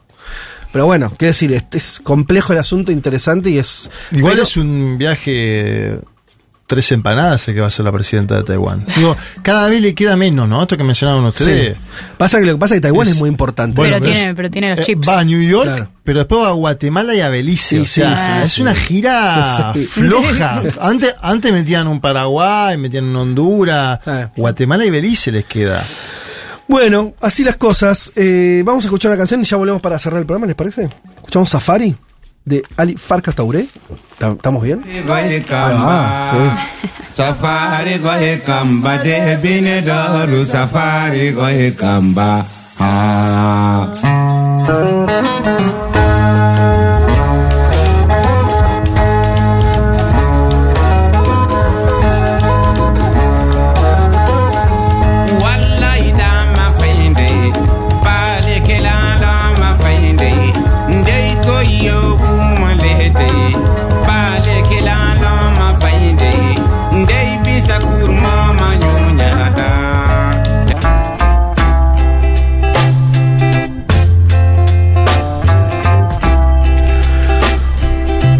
Ah. aquí estamos ya cerrando el programa.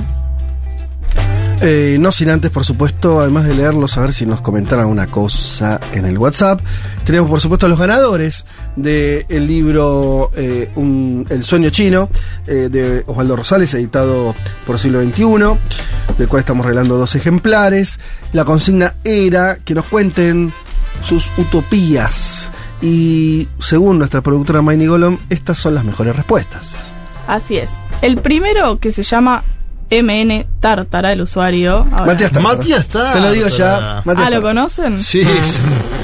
Es, una habitué del programa. Es una habitué de, no, es, Además de fútbol, pero la que empezamos nosotros. Nacional te diría. Sí, Matías pero. tiene una década acompañándonos. En un momento nos, él no. Creo, ah. Nos dejó uno o dos años. sí, por Cosañones, ¿no? Se puso fan de Cosañones. Ah, pero eso está bien. Y ahora volvió. Volvió acá. Volvió, volvió. Este es su programa. Bueno, se lo merece entonces. Se lo merecí.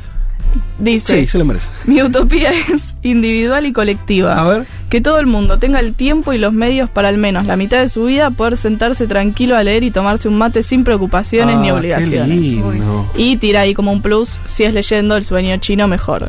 Tiro ahí Sí, un guiño. está Tira un muy guiño. ¿no? Así Guiño publicitario. Sí, ¿sabe? sí, sí. Me gusta esa utopía, es una utopía que combina muchas cosas lindas. El ocio, Sí. como, como utopía. Ustedes saben que lo- los socialistas, en serio, ubican al ocio con un lugar fundamental Sí, en su lucha. Totalmente. Estamos peleando para estar al pedo. Me Esta pelea es Sí, para disfrutar de mirar el techo.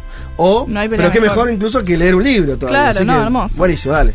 La segunda es larga, voy a leer solo una parte porque me gusta. Una que es bastante a largo plazo y una que es más a corto plazo. Bien. Dice, mi utopía sería ferroviaria. Ajá. Se enfocaría en la forma de movernos. Sí. Dice, privilegiaría el transporte sobre rieles y después dice que los viajes internacionales serían en barcos a vela con apoyo de motores eléctricos. Nada de llegar a Europa en 12 horas, dice. Ah, bueno. Me parece que es original. Pero además Sí. dice, Porque es verdad que, que si vos me preguntás a mí, yo tuve la suerte de poder viajar en avión a Europa. Digo Europa porque es el que dijiste esto Sí. como de la- la- las De 8 la- horas, sí, o las sí. 10 horas. Eh, y es verdad, si bien obviamente que hay obvias eh, beneficios de que el viaje dure eh, tan poco tiempo, todas las veces que yo fui, en algún momento me imaginé que no estaría mal que el viaje, o sea, la envidia de quienes en otra época se tomaban Viajaban. 15 días para llegar al otro lado y toda esa, esa especie de travesía, Claro. ¿no? Porque además del, del, eh, eh, esos barcos grandes, ¿no? Sí, no sí. te imaginas como una serie de el cosas viaje en sí mismo lindo. es parte. Impracticable, ¿no? En términos de, de- no sé cuántos barcos habría que hacer para Bueno. La cantidad de gente que va de un lado para el otro ahora. Y pero bueno. quizás no tenga que ir tanta gente de un lado para el otro. Lo que pasa es que ya estás volviendo entonces a una Bueno, a sí. una eh, a un elitismo Me- menos un poco gasto complicado. Menos gasto energético, sí, habría que ver, pero me pareció original. Sí, y además sí, es tiene original, una segunda parte, Romántica. sí, con la que me siento identificada, creo que toda persona que viva en Capital Federal se A va a sentir identificada. Dice una más próxima, que se expropie toda Avenida Libertador, Norde- Nordelta y que desaparezcan las inmobiliarias. Bueno. Yo ahí empaticé muchísimo, empaticé muchísimo con esa última parte, así que se ¿Querés vivir en lleva... Ah, o sea, Libertador o en Nordelta? No, quiero que desaparezcan las inmobiliarias. Mientras haces una guerra civil, ¿no? Donde te vas a tener que matar gente. Los Claro, Para hacer eso segundo, te haces un viaje en vela, En rumbo vela, a Europa. claro. No sé cómo conviven las dos cosas. Es raro, habría que verlo. Pero está bien, bueno, ¿y quién el nombre ganador ganadora? Se llama Sotrope. Los Eh, es un usuario, perfecto. sí, ahora vamos a. Sotrope y M. Tártara, entonces lo. Están más lejos estas dos utopías que la de Tártara, ¿no? Eh, ¿Cuál está más eh, cerca? no sé. ¿Cuál está más La de cerca? Tártara también está lejos, ¿eh? Sí, lamentablemente. ¿Están todas las utopías lejos? Están todas lejos. ¿Menos la de China? Y la de China, que está lejos, pues la de China, insisto, ellos, eh, vos sabés que entonces en el 2049, ¿cuánto falta para el 2049? Estamos en el 23. Dale, 26, dale. 26. 26 años. 26. No falta tanto. Rita va a tener 30 años. Wow. Wow. Eh, los chinos ahí ponen el punto en que se termina. Ellos tienen 100 años de humillación, un siglo de humillación, y entonces un siglo de reconstrucción. Sí. En el 2049 cumplen un siglo de reconstrucción desde la ¿En qué revolución de Mao empieza? hasta eso. No, no, y ahí empieza un. Ellos deberían estar ya en un lugar The Winner. de construcción en serio de un país eh, socialista en términos. características chinas. Exacto. Bien. Eh, empezaría a cumplirse ese sueño. O sea, pasaría a la etapa más de. eh, de volver concreto ese sueño chino después de este, este siglo de reconstrucción. Y ya probablemente sean primera potencia mundial, ¿no? Es posible. 2049. Sí, suena que sí. Bueno, de esta manera, hablando de utopías y sueños, nos despedimos hasta el domingo que viene, de esta manera. Vivimos una época tan chota. Eh, señoras y señores, eh, muchas tardes y buenas gracias. En la operación técnica Juan Tomala, en la producción Miney Golom. eh, ¿Qué más decir de este programa? Eh, hemos llegado hasta el final, creo que estuvo bien. No escucharon a Juan Elman porque se rajó, no sabemos bien, destino incierto.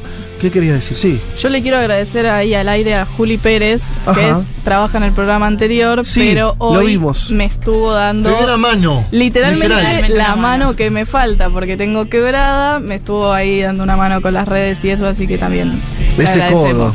Sí. No tenés quebrar la mano, tenés el codo quebrado. sí, pero bueno, nada, nada de todo eso se puede mover. Así que.